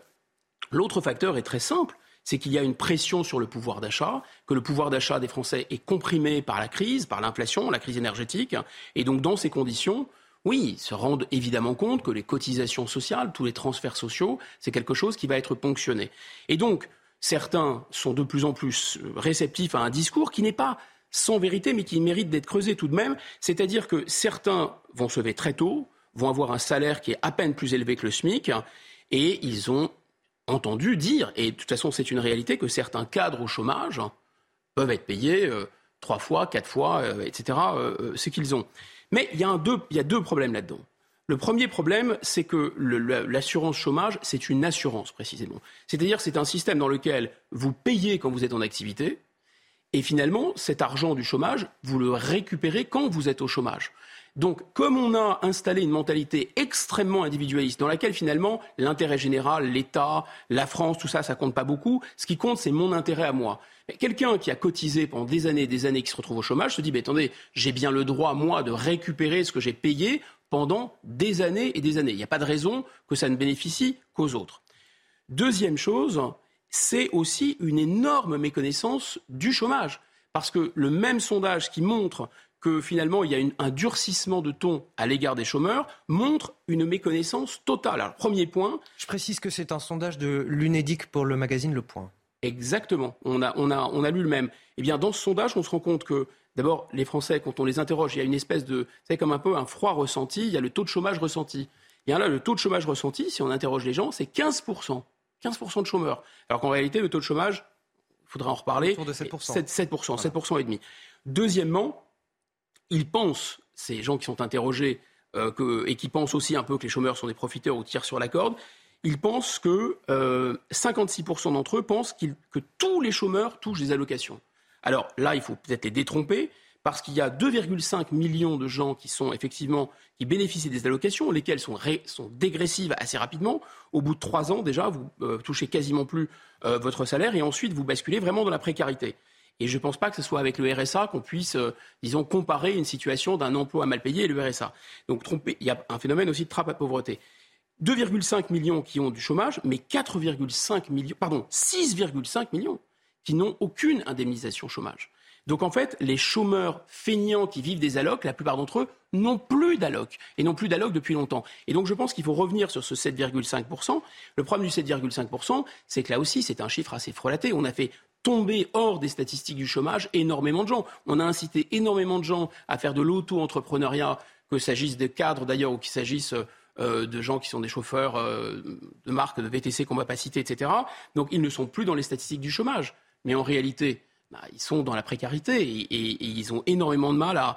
Donc en fait, finalement, ce n'est pas faux. Face à ce problème, le problème est décrit de la manière suivante. Il y a trop d'aides, trop d'aides d'indemnisation de chômage. C'est la raison pour laquelle on ne retourne pas au travail mais on pourrait aussi poser le problème autrement. Oui, est-ce que les salaires ne sont pas eux aussi trop bas? Exactement. Parce que quand on est travailleur pauvre aujourd'hui, on doit payer l'essence pour aller au travail, on doit payer aussi ses courses, alors que quand on est au chômage, on a déjà pas l'essence à payer, en tout cas pas pour aller travailler.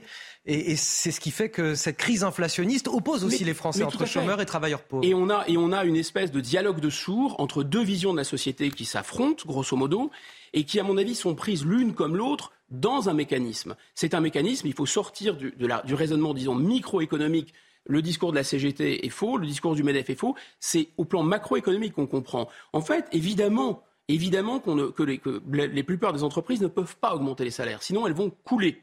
D'accord? Donc elles ne peuvent pas le faire. Mais pourquoi elles ne peuvent pas le faire? Parce qu'il y a un problème de compétitivité. Et pourquoi il y a un problème de compétitivité? Parce qu'il y a une monnaie d'abord qu'on ne peut plus dévaluer, d'une part, et d'autre part, parce qu'on est en concurrence aussi avec des pays qui n'ont pas du tout les mêmes standards sociaux et, avec lesquels c'est open bar. C'est-à-dire eux d'ailleurs en plus se protègent. On a vu que les États-Unis se protègent. C'était le thème, la thématique de la visite de M. Macron. Et ils ont toujours des commandes publiques. Ils se protègent. Donc on se bat. Si vous voulez, on boxe avec les mains attachées dans le dos économiquement. Alors évidemment, on se prend plein de coups dans la tête. Et on nous renvoie toujours à l'Allemagne, qui a une structure, une organisation économique qui est complètement différente, qu'on ne peut pas comparer, et qui, elle, a pour le coup, comme on dit, une compétitivité hors coût, c'est-à-dire sur des machines-outils, des choses extrêmement particulières, qui, permettent d'être compatibles avec une monnaie euh, très forte. Face à Bigot, c'est sur CNews et sur Europe 1 jusqu'à 9h. On va poursuivre nos débats dans un instant, Guillaume Bigot. Tout d'abord, à 8h30, le rappel de l'actualité. Et c'est avec Sandra Tchombo ce matin. du monde de football, la France se mesure à l'Angleterre ce soir en quart de finale. Une victoire des Bleus permettrait d'atteindre l'objectif minimal fixé par la Fédération française de football. La cible des Anglais, Kylian Mbappé, meilleur buteur du tournoi avec 5 buts en 4 matchs. Débat sur la fin de vie. Elisabeth Borne appelle la Convention citoyenne à être libre. Les discussions seront menées pendant trois mois avec 200 Français tirés au sort. Parmi les sujets évoqués, l'accès aux soins palliatifs, les exigences éthiques et l'accompagnement dans le deuil. Illumination de Noël place Péberlan à Bordeaux. Elles ont été inaugurées hier par le maire Pierre Urmic. Les équipements lumineux sont composés de diodes LED à faible consommation. Sobriété énergétique oblige. La période d'allumage est réduite à trois semaines contre cinq auparavant. Sandra Chambaud pour le rappel de l'actualité face à Bigot sur CNews et sur Europe 1. On est ensemble jusqu'à 9h. Autre thème que je voulais aborder avec vous ce matin, Guillaume Bigot. Deux ans après l'assassinat de Samuel Paty, quelles leçons ont été tirées? L'éducation nationale a-t-elle abandonné son combat pour la laïcité? Cette semaine, le magazine Le Point publie une enquête accablante. Le constat est sans appel. Les profs ont peur. Peur de l'expression du fait religieux, peur de défendre la laïcité. À tel point que plus de la moitié d'entre eux se sont déjà autocensurés pour éviter des incidents nous avons rencontré justement l'un de ces professeurs qui a peur lui aussi puisqu'il témoigne pour nous à visage caché. Il exerce depuis 11 ans dans un collège d'un quartier sensible du pays. Écoutez ce témoignage édifiant qui a été recueilli par Anne-Isabelle Tollet et Léo Marcheguet. Depuis le début de l'année, oui, effectivement, il y a une sorte d'offensive, effectivement, euh, comme de, vêtements religieux, principalement euh, de la part de, femmes musulmanes, de jeunes filles musulmanes. Euh, on a affaire à beaucoup plus d'abaya. Je crois que les élèves sont fortement influencés par les réseaux sociaux.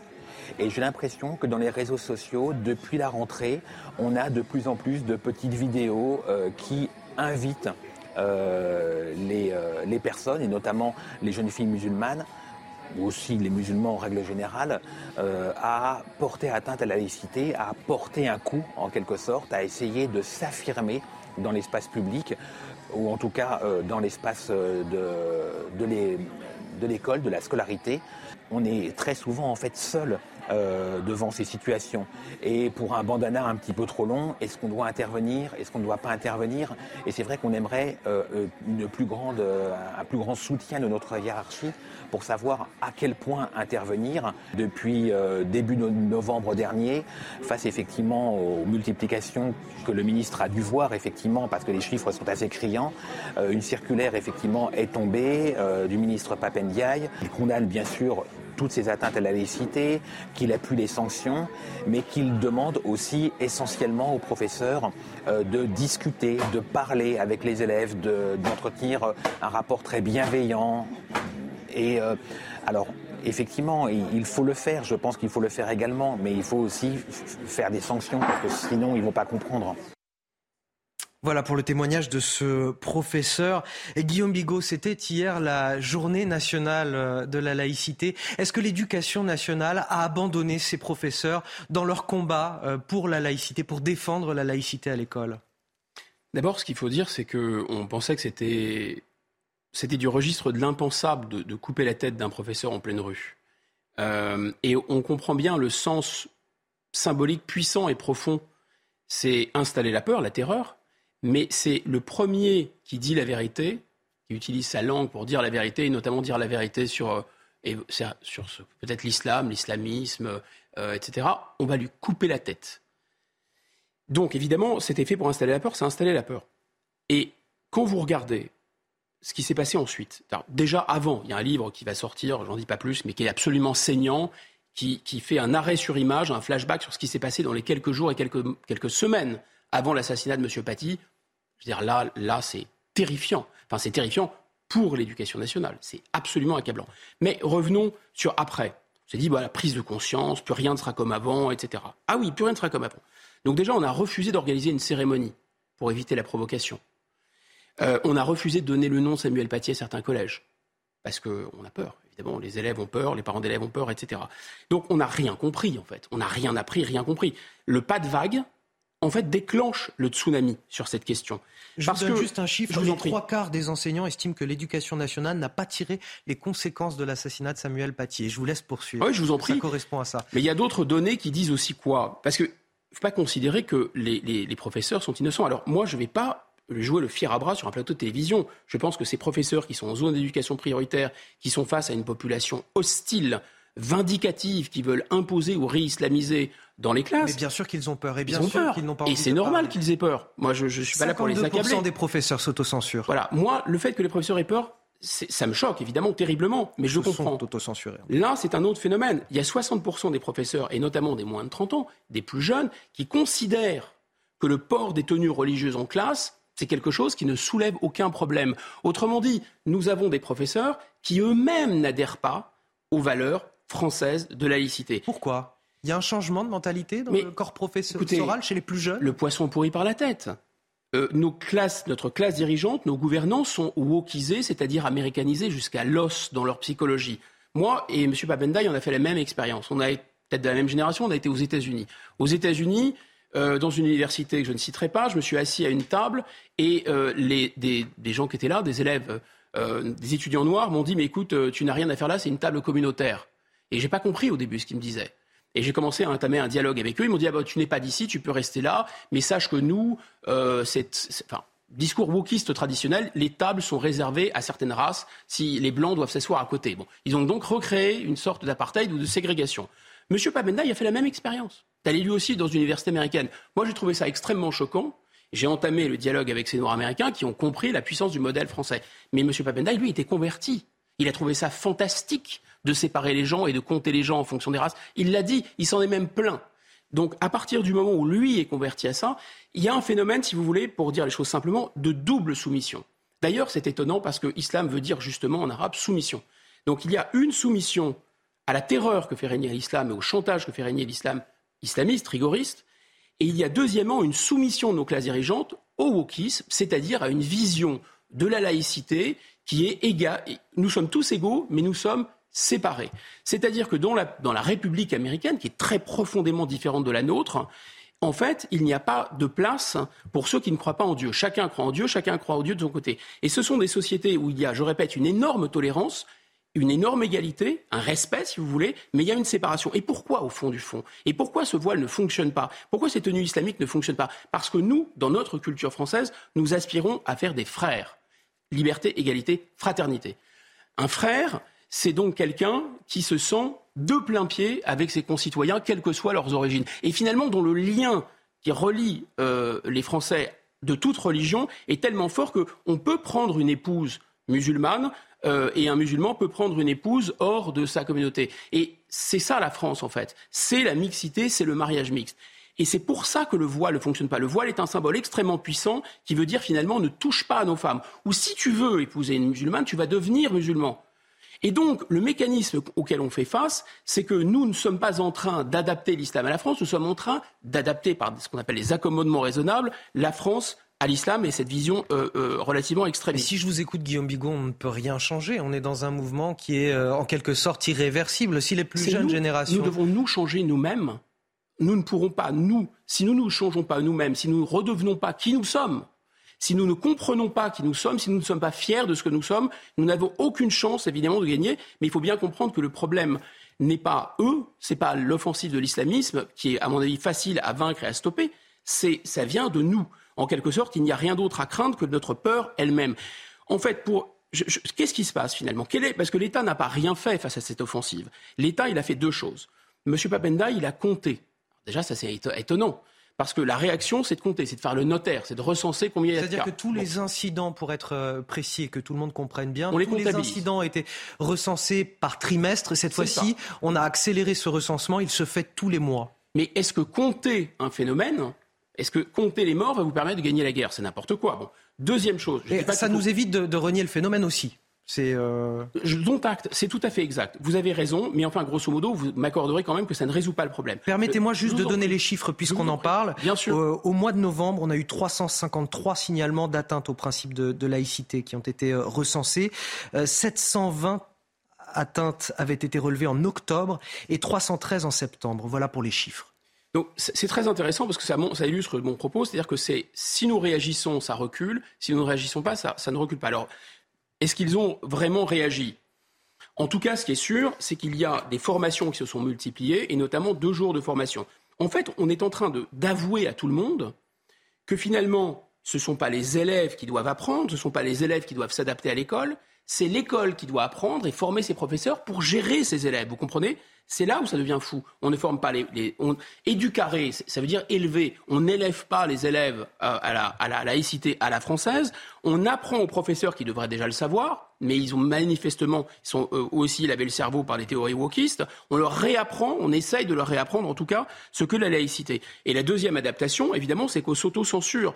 Donc je répète, il y a une double soumission, une double capitulation. Une capitulation euh, vis-à-vis de cette offensive agressive et une capitulation vis-à-vis des théories américaines. En fait, en réalité, cette, affaire, c'est que finalement, qu'est-ce que manifestent ces élèves qui se réislamisent? Ils ont un besoin de fierté collective ils ont besoin de s'identifier. C'est normal quand on est adolescent, c'est en plus normal quand on est immigré et qu'on a, pardon d'être vulgaire, le cul entre deux chaises. Parce que ces gens-là retournent, comme on dit au bled chez eux, on leur dit qu'ils sont français, ils sont ici, on leur dit euh, qu'ils ne sont pas français, qu'ils doivent être fiers de leurs origines. En fait, ils sont perdus, ils savent pas qui ils sont. Donc ils ont besoin d'une identité collective forte, ils ont besoin de sacré, ils ont besoin, voilà. Et nous, on leur vend quoi? On leur vend une laïcité qui est neutre. C'est-à-dire, on leur vend un arbre sans sève. La laïcité, elle n'est pas neutre. La laïcité, ce n'est pas euh, euh, une neutralité. La France, c'est un projet politique. La laïcité et la République, c'est une République française. Elle a un projet politique. Il faut remettre de la sève dans l'arbre. Et évidemment, à cette condition, pour les faire reculer. Et enfin, dernier point, il y a une méconnaissance totale de ce qu'est l'islamisme et l'islam en général, c'est-à-dire que c'est appréhendé comme étant le christianisme. D'où le fait qu'on essaye de parler de la laïcité. Mais c'est à mon avis hors sujet. Pourquoi? Parce que nous, on, pense, on considère que si on est dur et qu'on essaye de les faire reculer brutalement, ça va faire des martyrs. Parce que c'est ça le christianisme, vous faites des martyrs. Et on tend l'autre joue. Mais c'est pas ça du tout l'islam. En fait, eux, ils ont théorisé dans leur théologie leur rapport de force. Donc si vous leur mettez une claque, hein, ils vont pas du tout tendre l'autre joue. Au contraire, ils vont dire, bon, on recule. C'est eux qui feront des accommodements raisonnables. Claque symbolique, évidemment. 8h42 sur CNews et sur Europe 1, face à Bigot se poursuit. On va parler de la France qui se prépare à, des coupures d'électricité localisées cet hiver. C'est le branle-bas de combat en ce moment dans les communes rurales. Comme si le montant des factures d'énergie n'était pas suffisant, il faut maintenant investir, investir notamment dans des groupes électrogènes pour prévenir justement ces coupures. Là aussi, ça coûte de l'argent, alors que ces communes n'auront peut-être même pas besoin de ces groupes électrogènes au final, et on leur souhaite. Écoutez ce reportage justement de Michael Chailloux en Loire-Atlantique et Guillaume Bigon, on en discute juste après. Répétition générale avant coupure à Dreyféac, 2300 habitants dans le nord de la Loire-Atlantique. Le conseiller municipal rentre du magasin de bricolage tout proche avec deux groupes électrogènes dans son coffre à 500 euros l'unité. Le premier est installé ici, au sous-sol de la mairie, à deux pas d'une pièce stratégique. On a investi dans un, groupe électrogène pour pouvoir pallier euh, à l'autonomie un peu courte des, onduleurs et de pouvoir maintenir le, serveur euh, en fonctionnement. Objectif ne pas perdre de données et faire repartir au plus vite les 11 PC de la commune après la coupure.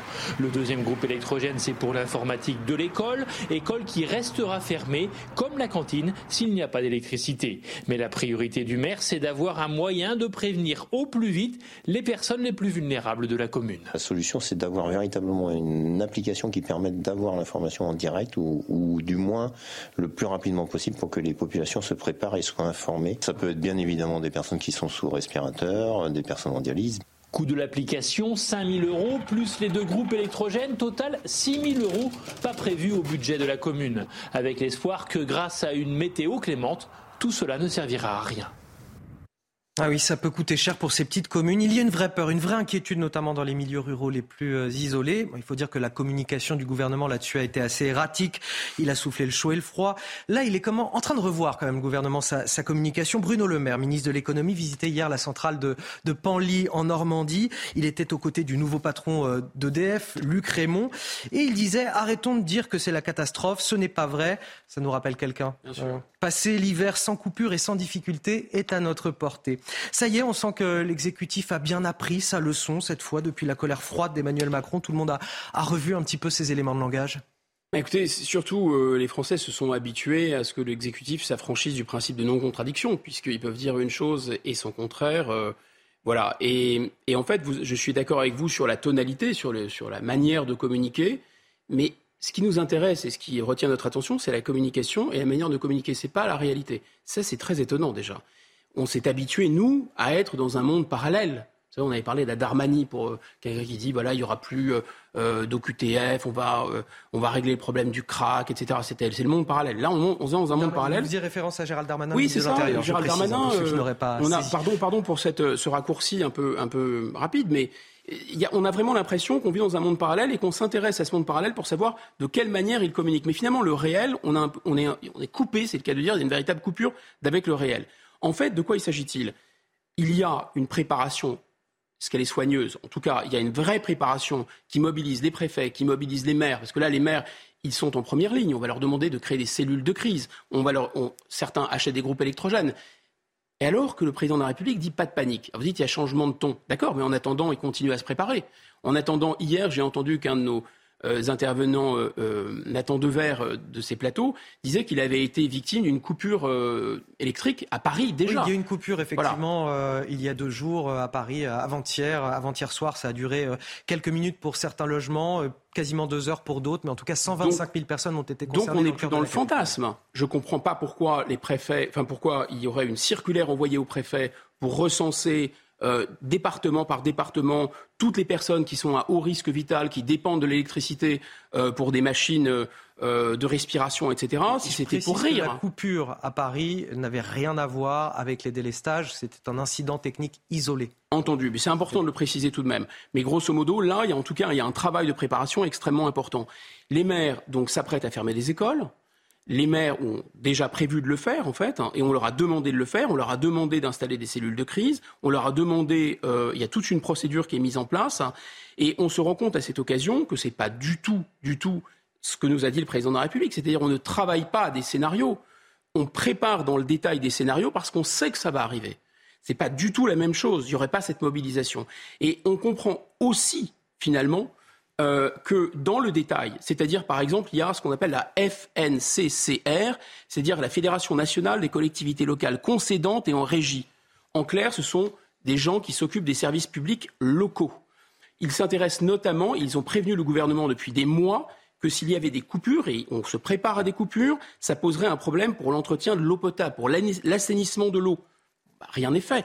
Euh, souvenez-vous de la PDG d'Orange qui disait on a prévenu le gouvernement qu'en cas de coupure, les téléphones ne passeraient plus, donc plus de numéros d'urgence, etc. Rien n'a été fait. Donc évidemment, il y a une impréparation, mais ils se flattent d'être des amateurs. Très bien. Le plus fort dans tout ça, le plus fort dans tout ça, c'est que finalement, on ne parle pas du fond de l'affaire. Le fond de l'affaire, c'est d'avoir voulu volontairement fermer des réacteurs.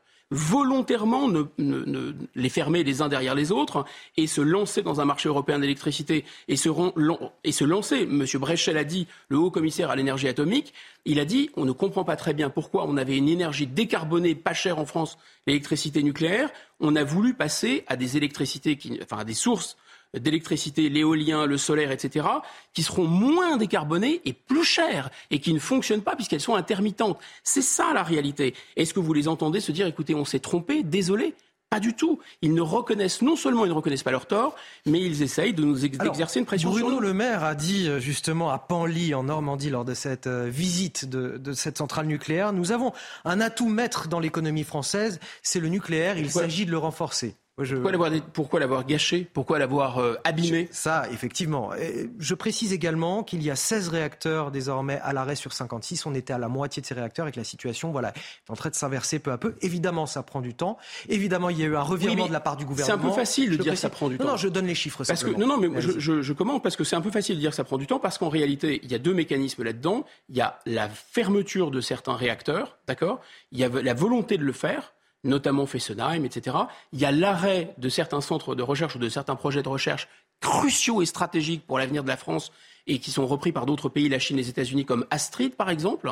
C'est essentiel. C'était un moyen de recycler euh, les déchets nucléaires pour refaire, du, pour refaire d'une certaine façon euh, du carburant pour les centrales, ça traitait et le problème des déchets et le problème de, de, de l'uranium.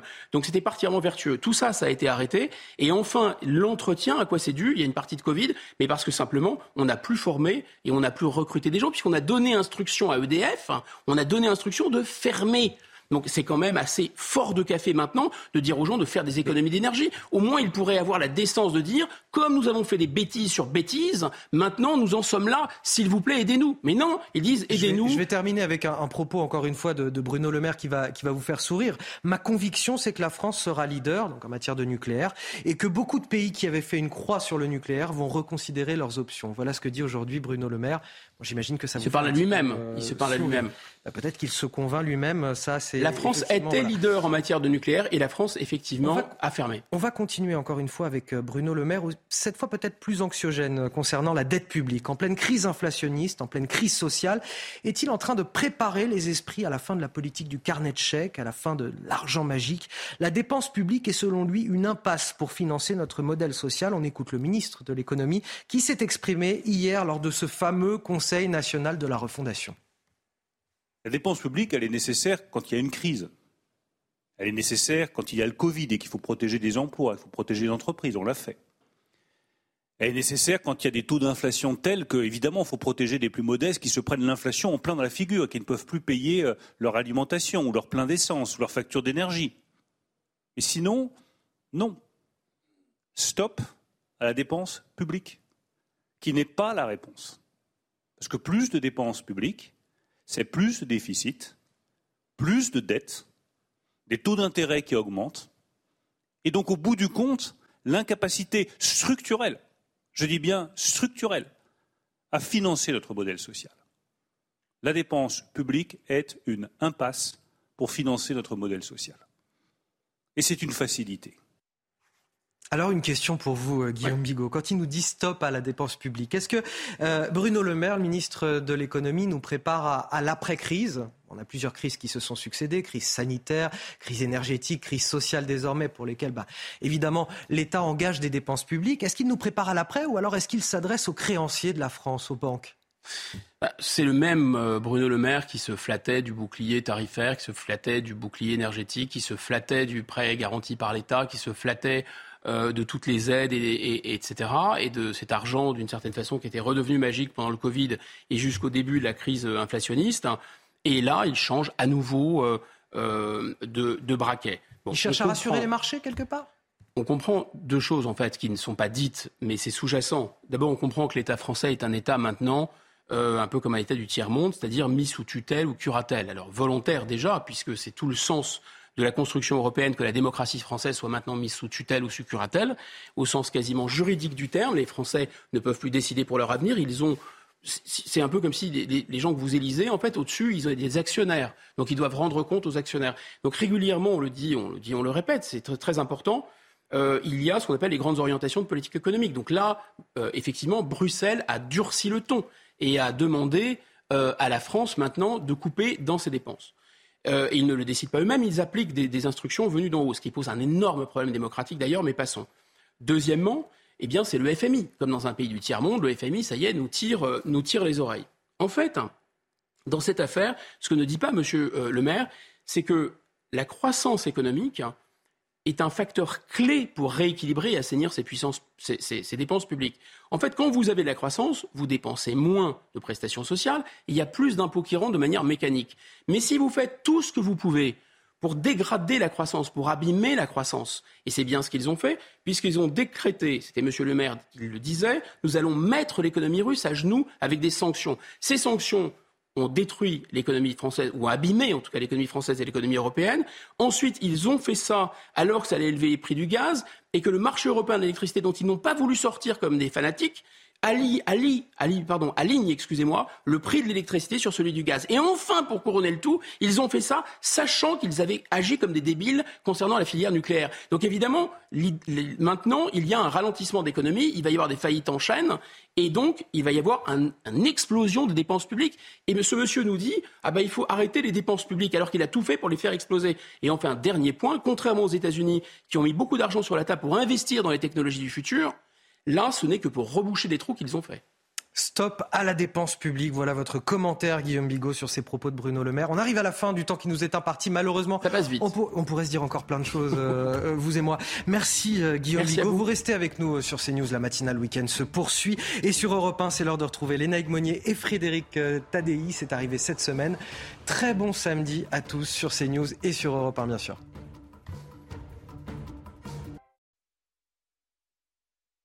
S'intensifie chaque jour un peu plus en France avec encore quelques chutes de neige sur les Alpes, quelques flocons encore à 1500 mètres euh, sur les Alpes ou encore 1200 mètres sur les Pyrénées, Mistral Tramontane en Méditerranée, quelques averses orageuses en Corse et attention surtout au brouillard givrant sur une grande partie de la moitié nord, ça peut glisser sur les routes ce matin.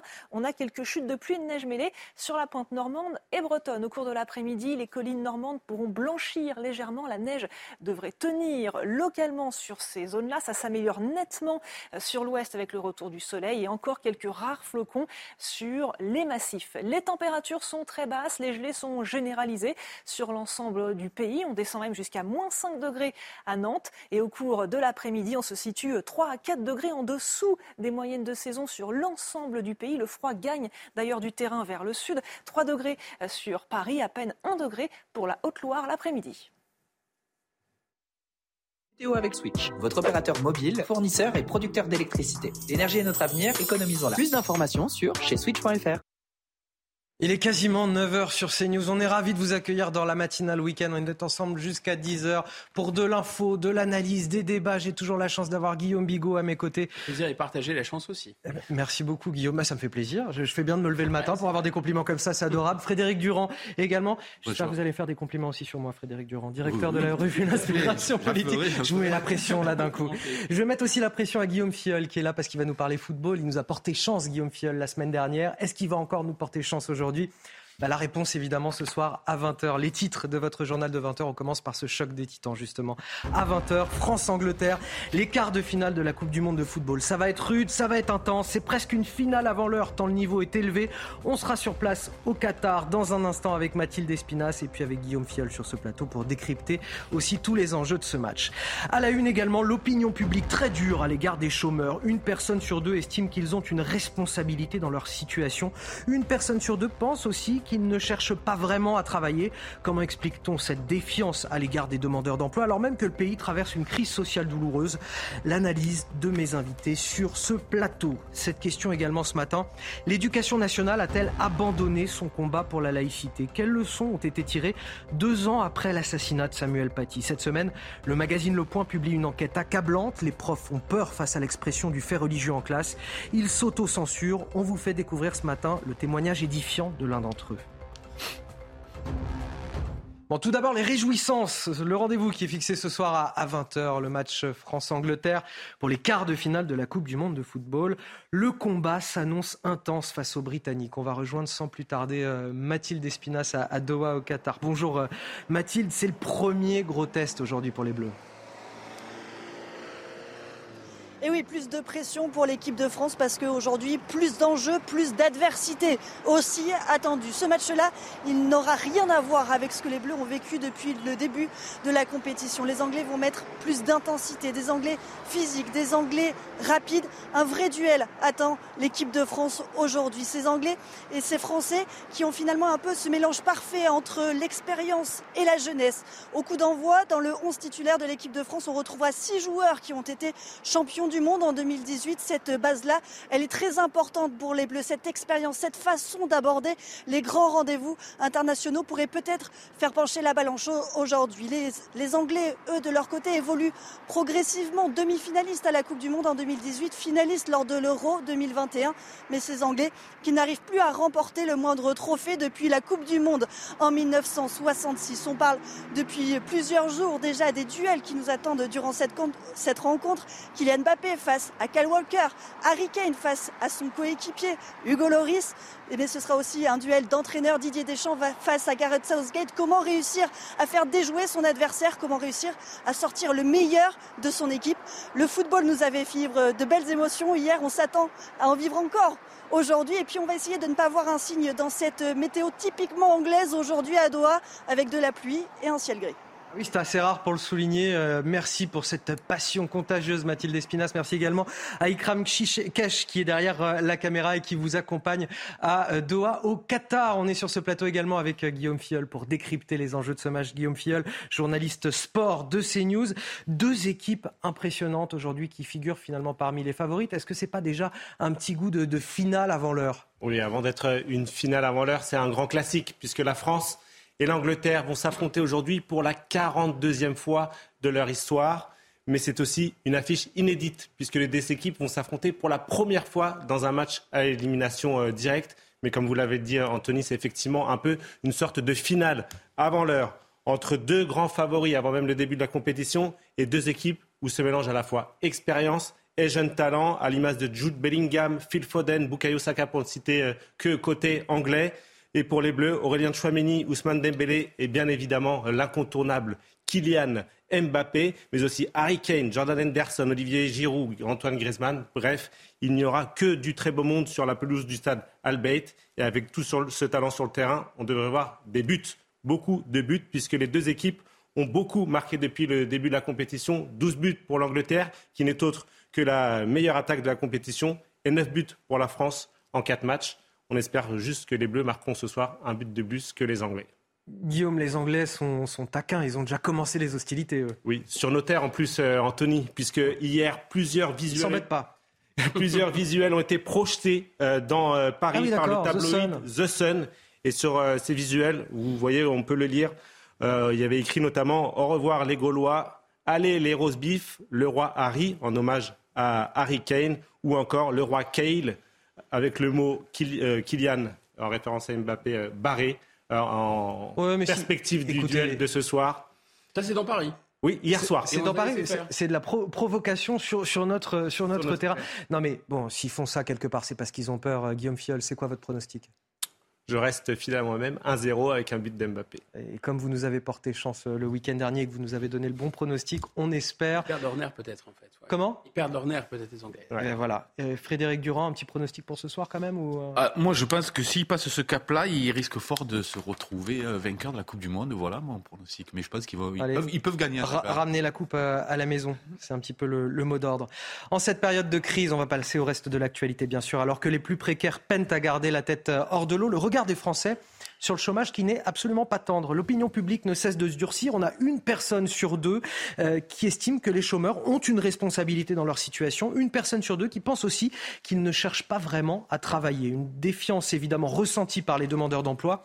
Illustration à Marseille avec ce reportage de Laure Para et le récit qui est signé Valentine Leboeuf. On en discute juste après sur ce plateau. Une personne sur deux considère que les chômeurs sont responsables de leur situation, soit 7 points de plus par rapport au dernier sondage en septembre 2021.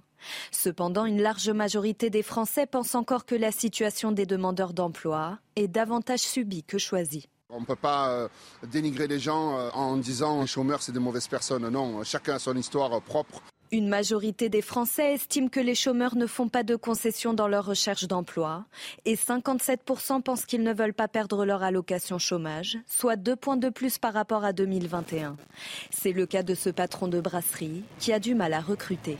Dans la restauration, on a déjà vu euh, dans les entretiens des gens qui nous disaient qu'ils privilégiaient la qualité de vie, qu'ils préféraient rester au chômage plutôt que de se lever le matin. La qualité de vie, on est d'accord, hein, mais qu'ils se la payent. C'est pas le chômage qui est la solidarité nationale à le payer. Un point de vue qui n'est pas partagé par cet épicier. Il faut avoir un, niveau de vie, on va dire, assez euh, élevé pour pouvoir euh, bien vivre. Et si maintenant il commence à travailler pour avoir juste à peine un peu plus que le SMIC, et que derrière il faut payer l'essence, il faut payer la bouffe, voilà, on s'en sort pas.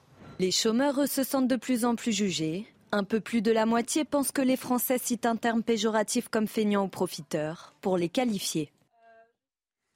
Alors Guillaume Bigot, comment on explique cette défiance euh, à l'égard des demandeurs d'emploi aujourd'hui depuis un an, qui est en progression justement depuis euh, le début de cette euh, crise inflationniste? Est-ce que les périodes de crise finalement sont plus propices à opposer les Français, les chômeurs par exemple, avec une partie de la population française qui travaille? C'est sûr. Il y a depuis le, démarrage de cette crise et ces problèmes de, pouvoir d'achat, pouvoir d'achat euphémisme hein, pour dire qu'il y a vraiment maintenant une bascule dans la, pauvreté pour la, partie basse de la classe moyenne, euh, ça n'incline pas naturellement à la solidarité, au partage. Donc certains s'interrogent sur les cotisations sociales, leur niveau et notamment les indemnisations chômage. Deuxième chose, il y a, on entend beaucoup, ça a été la thématique de la loi asile immigration, les emplois sous tension. Et donc euh, la restauration notamment, mais pas seulement, des secteurs entiers qui ne trouvent pas de bras, etc. Enfin, on a en apparence en tout cas, euh, statistiquement, un chômage, un taux de chômage qui baisse. Donc peut-être que les Français se disent, manifestement, c'est possible de retrouver du travail. Néanmoins, je crois qu'il y a une, appréhension assez fausse euh, de ce qu'est le chômage réellement, de sa réalité. C'est le, le, même sondage qui révélait 60% des Français ne font pas de concessions dans leur recherche d'emploi, révélait aussi que les Français pensaient que 15% de leurs compatriotes étaient au chômage. Alors en fait, c'est que 7,5%. Deuxièmement, le même sondage indiquait, 56% de ceux qui étaient interrogés indiquaient que tous les chômeurs avaient forcément des allocations. Or, il n'y a que 2,5 millions de chômeurs qui sont indemnisés contre 6,5 millions qui n'ont plus d'indemnisation. Je rappelle qu'au bout de trois mois, avec euh, quelque chose de très dégressif, rapidement, on a ensuite c'est pas 6,5 millions et demi qui n'ont plus d'indemnisation, mais c'est sur les, les 2 millions et demi indemnisés sur les 6 millions. Alors donc c'est 4 millions qui n'en ont pas. Autant pour moi. Vous faites, merci de rectifier. Il faut être précis. Donc les 4, donc il y a, enfin il y a beaucoup plus. bien sûr. Euh, il y a au plus presque plus, deux fois plus de gens qui n'ont pas d'indemnisation alors qu'ils sont au chômage que d'indemnisation. Donc il y a une appréhension qui est fausse. Et enfin, un dernier point, on oublie que le chômage, c'est un mécanisme assurantiel. C'est-à-dire qu'on paye quand on est en emploi et quand on n'est plus dans l'emploi, c'est normal comme une police d'assurance euh, si votre maison a brûlé, c'est normal que vous récupériez, que l'assurance paye pour vous. Frédéric Durand, on a beaucoup de travailleurs pauvres qui ont du mal à joindre les deux bouts, qui ont des bas salaires et qui forcément euh, voient d'un mauvais œil les chômeurs. Ils se disent bon ben voilà, ces gens-là profitent euh, des aides il y a une certaine opposition qui se crée entre eux. Mais on pourrait réfléchir de deux manières. On pourrait se dire est-ce que c'est le les indemnités chômage qui sont trop hautes ou est-ce que c'est pas plutôt aussi les salaires qui sont trop bas? Ah bah Les salaires sont trop bas, ça c'est une évidence. Euh, cependant, quand on vous dit à longueur de journée qu'il suffit de traverser la rue pour trouver un travail, forcément les gens finissent par penser, ceux qui travaillent, que les autres feraient exprès de ne pas travailler. Il y a une responsabilité politique justement dans la communication. Bah, D'abord euh, dans la création d'emplois. Cette stigmatisation des chômeurs. Oui, tout à fait. Puis parce qu'on nous promet aussi le plein emploi qui, qui n'arrivera jamais. D'ailleurs, ils n'y croient pas vraiment au plein emploi. Euh, ensuite, c'est pas qu'on trafique les chiffres, mais je dirais, comme vous le disiez, il y a quasiment 6 millions de chômeurs on prend que les catégories A pour nous parler des 3 millions, 2 euh, millions 9 euh, de chômeurs, alors que tous les autres ont des activités extrêmement précaires et, pas durables. Donc, retenez aussi que dans ce sondage, 72% des Français estiment que c'est une situation subie et non choisie. Donc on voit bien que ça équilibre aussi un petit peu les choses. Les gens ne disent pas les gens sont au chômage parce qu'ils le font exprès. Après, c'est vrai qu'il y a des, métiers en tension, c'est autour de 300 000, mais vous avez 6 millions de chômeurs. Donc quand bien même ces 300 000 emplois seraient pourvus, il vous resterait quand même plus de 5 millions de chômeurs. Donc voilà, euh, c'est plutôt un sentiment là qui est délivré qu'une réalité. Euh, et puis les chiffres ont été rappelés. Les gens pensent qu'il y a 15% de chômeurs alors qu'il y en a, qu'il y en a 7,5. Ils pensent qu'ils sont tous indemnisés, euh, ou enfin 53% pensent qu'ils sont tous indemnisés qu'il y en a que la moitié qui touchent des allocations. Donc vous imaginez bien que ces gens-là, ils cherchent du travail et que c'est pas facile. Est-ce que néanmoins il n'y a pas un changement aussi de mentalité depuis quelques années, notamment avec la crise sanitaire où on n'accepte pas tout à n'importe quel prix? Oui, il y a une en termes d'emploi. Si vous voulez, il faut bien comprendre la structure de l'économie française qui ressemble à la structure de beaucoup d'économies développées. C'est-à-dire qu'on a un secteur quasiment dual dans le privé. Je ne parle pas du secteur public ou parapublic, mais dans le privé. Vous avez d'un côté des grandes entreprises qui, qui utilisent la mondialisation comme un levier et qui connaissent un succès important. Ces grandes entreprises cartonnent à mais elles ne créent pas d'emplois en France, ou très peu d'emplois en France, ou des emplois très très qualifiés en France. Et deuxièmement, vous avez énormément en France d'entreprises qui sont petites, d'ailleurs trop petites, euh, très fragiles, et effectivement, on ne peut pas faire reporter la responsabilité de la hausse des salaires, parce que c'est eux qui emploient, sur ces gens-là qui sont étranglés de charges. Donc on est, si vous voulez, dans une espèce de, de cercle infernal, de cercle vicieux. Euh, effectivement, les gens ne travaillent pas plus parce que les salaires ne sont pas très élevés par rapport à l'indemnisation chômage, mais de l'autre côté, ils ne peuvent pas augmenter les salaires parce qu'il y a trop d'indemnisation, on le comprend. En réalité, la clé de tout, c'est l'activité et la production. 36% de ce que nous consommons est produit ici. Tant que ça restera comme ça, on n'entamera pas réellement le chômage et la croissance ne va pas s'accélérer. Frédéric Durand, dernier mot? Il faut, Oui, parce qu'il faut rappeler qu'on a décidé de désindustrialiser notre pays et que partant, il y a des usines qui, se, qui, sont, qui s'en sont allées des, des, territoires. On a des territoires qui sont complètement à l'abandon. Et ça, c'est un vrai problème. Ça, c'est un problème aussi de vision politique, de stratégie politique. C'est un choix qui a été fait.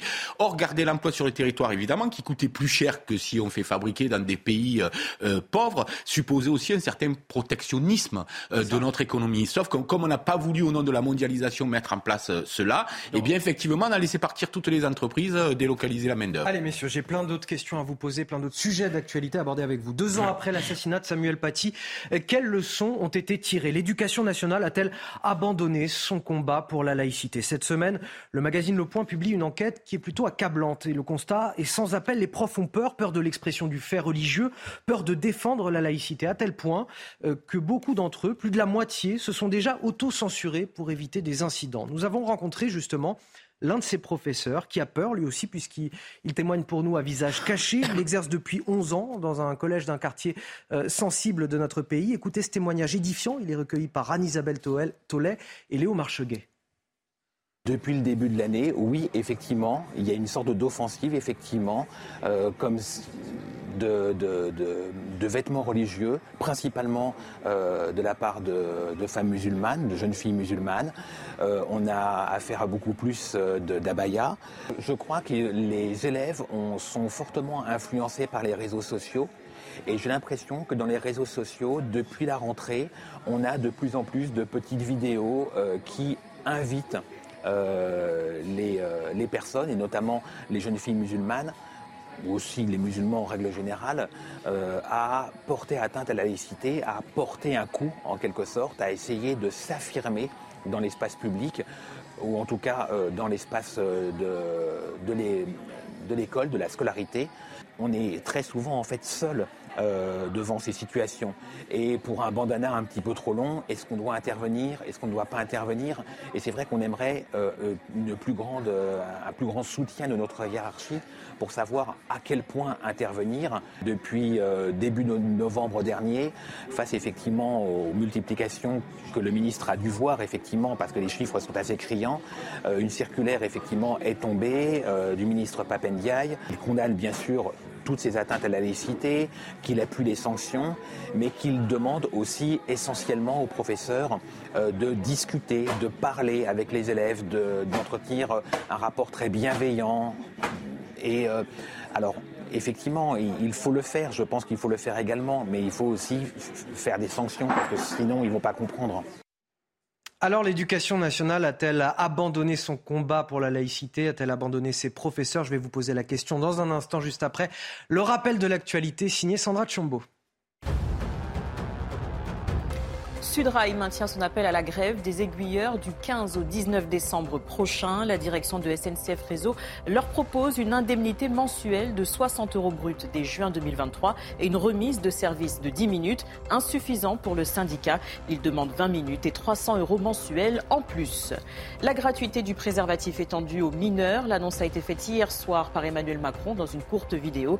Le président a reconnu avoir été critiqué pour avoir limité cette mesure aux 18-25 ans la veille. Le préservatif sera gratuit en pharmacie à partir du 1er janvier euh, prochain. L'Argentine résiste face aux Pays-Bas et file en demi-finale. Lucero a ouvert le score hier à la 35e minute, mais l'Albi Céleste a frôlé la catastrophe après l'égalisation 2-2 des Oranges. Portés par Messi, les Argentins se sont imposés 4-3 au tir au but. Ils défieront les Croates mardi en demi-finale. Et après avoir écouté le témoignage de ce professeur, les conclusions de cette étude IFOP pour le magazine Le Point, plus de la moitié d'entre eux se sont déjà autocensurés, Guillaume Bigot, pour éviter des incidents. Plus de la moitié d'entre eux également ont évité certains sujets pour les mêmes raisons euh, aussi. Les trois quarts des enseignants estiment que l'éducation nationale n'a pas tiré les conséquences de l'assassinat de Samuel Paty. Écoutez, quand vous voyez qu'il y a eu refus d'organiser une cérémonie euh, dans son établissement en sa mémoire, ça veut tout dire. Ça veut dire que la peur euh, fonctionne, euh, que les gens se sont couchés. Deuxièmement, euh, et encore une fois, je comprends cette peur. Hein. je ne suis pas en train de dire qu'ils n'ont pas raison d'avoir peur. La, menace est réelle, la preuve. Et ensuite, certains ont même refusé de donner le nom Samuel Paty à des, à des collèges. Donc, il faut bien comprendre que cet islamisme, il est organisé, il a un projet, il a un plan, et il fonctionne sur deux jambes. La première jambe, c'est effectivement la terreur et la peur ça installe ce climat. La deuxième jambe, c'est le chantage. C'est le chantage à l'intolérance, c'est le chantage affectif. Ah, mais si vous vous obligez à retirer les voiles, les abayas, etc., c'est que vous ne nous aimez pas, vous nous discriminez, etc. Regardez ce que font les anglo-saxons. Il faut rappeler pour la 550e fois que les anglo-saxons sont d'une certaine façon racistes. C'est-à-dire qu'ils ne prennent pas une femme ou une épouse dans une communauté hors de la leur, où très rarement un Anglais n'épouse pas une Pakistanaise, un Américain n'épouse pas une Soudanaise. D'accord? En France, c'est la règle. Depuis toujours, il y a une exogamie, ce que les démographes appellent l'exogamie. C'est pour ça que le voile ne passe pas. C'est précisément parce que nous ne supportons pas l'idée que les communautés doivent être séparées et que le projet politique de la France, c'est faire une république de citoyens. Voilà. Après, c'est pas possible. D'abord parce que ce sont les enfants normalement autochtones qui doivent assimiler. Et là, c'est pas possible puisqu'on concentre. Et c'est notamment dans les zones d'éducation prioritaire qui sont de véritables ghettos où il y a 80% parfois, 90% de musulmans. Donc vous voulez qu'ils s'assimilent à qui? Ils s'assimilent évidemment entre eux, premièrement. Et deuxièmement, le pire, c'est qu'il y a une double soumission. Il y a une soumission à la peur qu'installe cet islam radical, mais il y a une soumission au wokisme, c'est-à-dire à la mode américaine de l'accommodement raisonnable et de la tolérance. De sorte que on est obligé, on ne peut plus former les élèves à ce que nous sommes. Nous avons nous-mêmes oublié ce que nous sommes. Et nous sommes obligés de former les professeurs d'une certaine façon pour qu'ils se défendent, et on le dit très bien, pour désamorcer la bombe, comme si, comme si c'était finalement une mine antipersonnelle. Il faut faire très attention ne pas la faire sauter. Donc on va dialoguer. Et en réalité, on, on croit que l'islamisme radical se comporte comme le christianisme, vous savez, à l'époque de l'Empire romain avec les martyrs, et que si on est dur avec eux, ils vont chouiner, venir martyrs. Mais pas du tout. Dans leur propre théologie, on ne comprend pas ces gens. Dans leur propre théologie, ils disent, si nous rencontrons un mur de fer, on va s'arrêter et on va reculer, on va faire la tortue. Donc il faut évidemment leur rentrer dedans. C'est le seul moyen et ça marchera très bien. Mais on n'a pas le courage de le faire. Frédéric Durand, dans ce combat, on a abandonné nos profs bah, 77%, vous le rappeliez, euh, estiment que les leçons n'ont pas été tirées. Donc ça veut dire qu'ils n'ont pas confiance en leur hiérarchie. Ça veut dire qu'ils ne, euh, ils ont sans doute peur euh, d'aller, d'aller, d'aller plus loin parce qu'ils ne se sentent pas soutenus, ce qu'on peut parfaitement comprendre. Après, au-delà de ça, il y a une vraie crise de la culture qui n'est d'ailleurs, là on parle de, de ces, je dirais, ces percées un peu islamistes, ces tentatives, etc. Mais vous parliez du wokisme qui est, qui est une crise intra-occidentale de la culture. Totalement. Euh, parce que je connais peu de pays musulmans woke, moi. Euh, donc il y, a, y a tout ça qui est en train de se jouer. Il y a une perte de repères et une crise de la culture.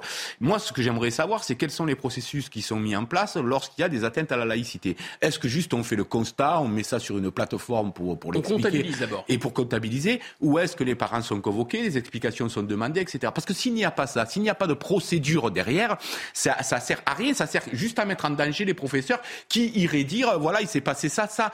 Donc c'est là que moi j'ai du mal à comprendre, c'est que en tout cas pour l'heure, il n'y a pas grand-chose qui soit mis en place. Il faudrait que Aujourd'hui, l'éducation nationale dit voilà, atteinte à la laïcité égale convocation immédiate des parents, égale ceci, égale ça, égale sanction.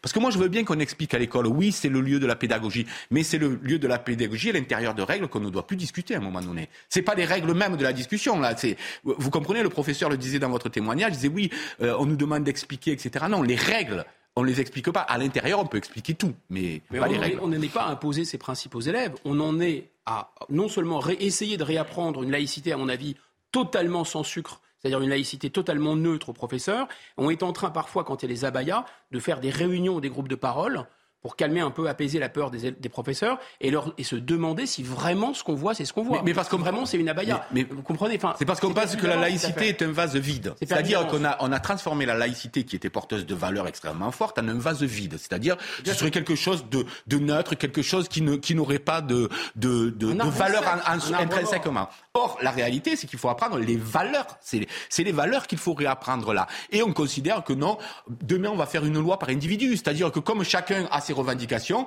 on va dire il y a une loi par personne. Donc il n'y a plus de loi, puisque quand il y a une loi par personne, il n'y a plus de loi pour personne. Allez, on finit avec ce campement de migrants visité hier par Anne Hidalgo, boulevard de la Chapelle, sous le métro aérien du 18e arrondissement de la capitale de Paris. Un campement de migrants évacué plus d'une quinzaine de fois et à chaque fois, ils sont plusieurs centaines à revenir s'installer. L'endroit est un enfer à ciel ouvert, alors à la fois pour ces migrants qui vivent dans des conditions insalubres et bien sûr pour les riverains qui n'en peuvent plus de voir leur quartier se dégrader. Le reportage de Jeanne Cancard et Fabrice Elsner. Pour les riverains du boulevard de la Chapelle dans le nord de Paris, les visites des politiques ne changent rien. Ils ont le sentiment d'être abandonnés, tout comme les centaines de migrants installés sous le pont de ce métro aérien. Méliné habite ici depuis plus de dix ans et voit son quartier se dégrader de jour en jour. C'est ramassis toutes les misères, euh, toutes les voilà. Dès qu'il y a un truc, de manière, les gens atterrissent ici. Quand c'est devant l'hôtel de ville, quand c'est bah, là, euh, là, récemment euh, Palais Royal, là, bah, en deux jours c'est réglé. Ici, ça reste des mois. Sur le boulevard de la Chapelle, c'est le même scénario qui se répète au fil des années. Ce campement de migrants est inlassablement évacué sans que de vraies solutions ne soient trouvées, sous les yeux impuissants des habitants. Vous pouvez imaginer ce que c'est que de vivre avec 1000 personnes en situation extrêmement précaire qui vivent dans la rue, euh, avec tout ce que ça génère. On a vécu ça en, en 2015-2016. Le quartier s'en est pas. La mairie a investi 20 millions d'euros pour réhabiliter l'endroit ensuite. Et voilà, on retombe à la case départ. De son côté, la mairie de Paris renvoie la balle au gouvernement et demande à l'État de travailler pour apporter des solutions concrètes de mise à l'abri. Ça a renvoyé la balle, on sait faire. La mairie qui renvoie la balle au gouvernement, qui renvoie la balle à la mairie. En attendant, bah, c'est les, les riverains qui trinquent. Euh, commentaire rapide. Personne n'établit le lien avec le sujet précédent. Quand on continue à faire venir 80% en raison de plusieurs centaines de milliers d'hommes jeunes musulmans en France, alors qu'on a déjà ces tensions intercommunautaires et qu'on ne sait pas les gérer, c'est qu'on est totalement irresponsable. Totalement irresponsable. Et Mme Hidalgo est restée 10 minutes sur place. Elle n'a parlé ni aux riverains, ni aux migrants. Elle a utilisé les mots dont on comprend bien qu'il s'agit d'une nouvelle religion, des mots de la liturgie, avec des mots spécifiques. On n'a pas le droit de dire autre chose que réfugiés, on n'a pas le droit de dire autre chose que mise à l'abri, on n'a pas le droit de dire autre chose que sans papier, comme si on leur avait volé leurs papiers. On est chez les fous. Allez, on revient dans quelques instants, messieurs, on parlera de la crise sanitaire cette fois, le retour, le retour de ces conférences de presse très anxiogènes, avec cette fois pour rôle du ministre de la Santé, François Braun. À tout de suite. De retour sur le plateau de la matinale week-end, on est encore ensemble jusqu'à 10h, il est temps de vous lever tranquillement avec nous.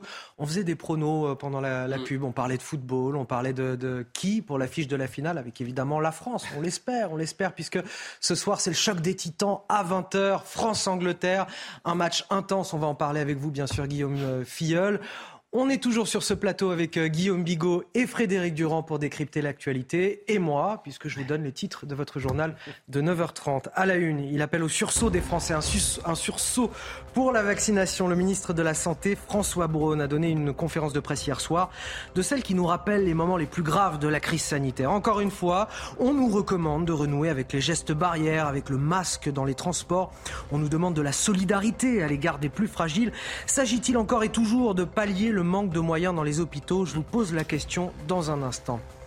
Un hiver sans coupure d'électricité et sans difficulté est à notre portée, nous dit le ministre de l'économie. Si le gouvernement a, semble-t-il, revu ses éléments de langage pour se montrer moins anxiogène, l'inquiétude reste forte dans les communes rurales les plus isolées. En Loire-Atlantique, certains maires ont déjà investi dans des groupes électrogènes pour assurer un service minimum, mais il faut faire des choix. Vous le verrez à travers notre reportage dans un instant. Stop à la dépense publique, c'est aussi l'avertissement de Bruno Le Maire, le patron de Bercy qui s'inquiète pour notre déficit notre dette et in fine pour le financement de notre modèle social. Alors que nous sommes toujours en pleine crise sociale, le gouvernement nous prépare-t-il à un tournant de la rigueur? Cherche-t-il seulement à rassurer les grandes banques qui prêtent à l'État français? Vous nous livrerez votre analyse sur ce plateau. Frédéric Durand, euh, Guillaume Bigot, j'imagine qu'elle ne vous avait pas vraiment manqué ces conférences de presse anxiogènes, solennelles du gouvernement concernant la crise sanitaire. Cette fois, le pays est confronté à trois épidémies à l'approche des fêtes. Le Covid, mais aussi la grippe et la bronchiolite qui touchent les plus jeunes. Alors hier, c'était le retour du grand cérémonial avec dans le rôle du ministre de la Santé, cette fois François Braun, et un appel au sursaut des Français, un sursaut pour la vaccination et in fine pour ne pas saturer nos hôpitaux. Il y a comme un air de déjà vu dans tout ça. Toutes les explications avec Quentin Griebel et on en discute sur ce plateau juste après. C'est le retour d'une conférence de presse bien connue des Français. Pendant près d'une heure hier, le ministre de la Santé François Braun a fait le point sur la situation sanitaire dans l'Hexagone, accompagné de plusieurs spécialistes. Objectif créer un électrochoc alors que les messages de prévention ne semblent pas être entendus et que le pays fait face à une triple épidémie mêlant grippe, bronchiolite et Covid-19. Les messages ont été les mêmes que ceux de toutes les vagues. Ce que l'on constate, c'est que les messages sont moins bien passés. C'est-à-dire qu'ils ont moins bien été relayés aussi. Car l'heure est grave. 9,9 millions de vaccins contre la grippe ont été vendus, soit une baisse de 5% par rapport à 2021.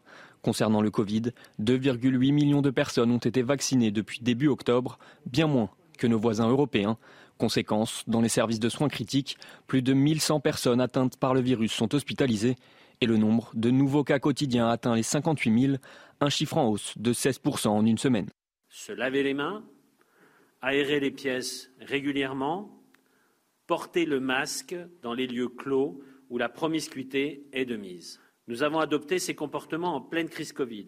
Nous avons réussi à vivre avec, et le plus souvent à bien vivre avec. Revenons-y le temps de cet hiver. Un rappel qui sonne comme un dernier avertissement. En début de semaine, François Braun avait assuré qu'il n'aurait pas la main qui tremble s'il fallait rendre à nouveau le masque obligatoire. Alors, faut-il s'inquiéter? On a posé la question aux, premiers concernés, les praticiens hospitaliers, notamment ce matin. Bruno Mégarban, chef du service de réanimation de l'hôpital Lariboisière à Paris. Écoutez.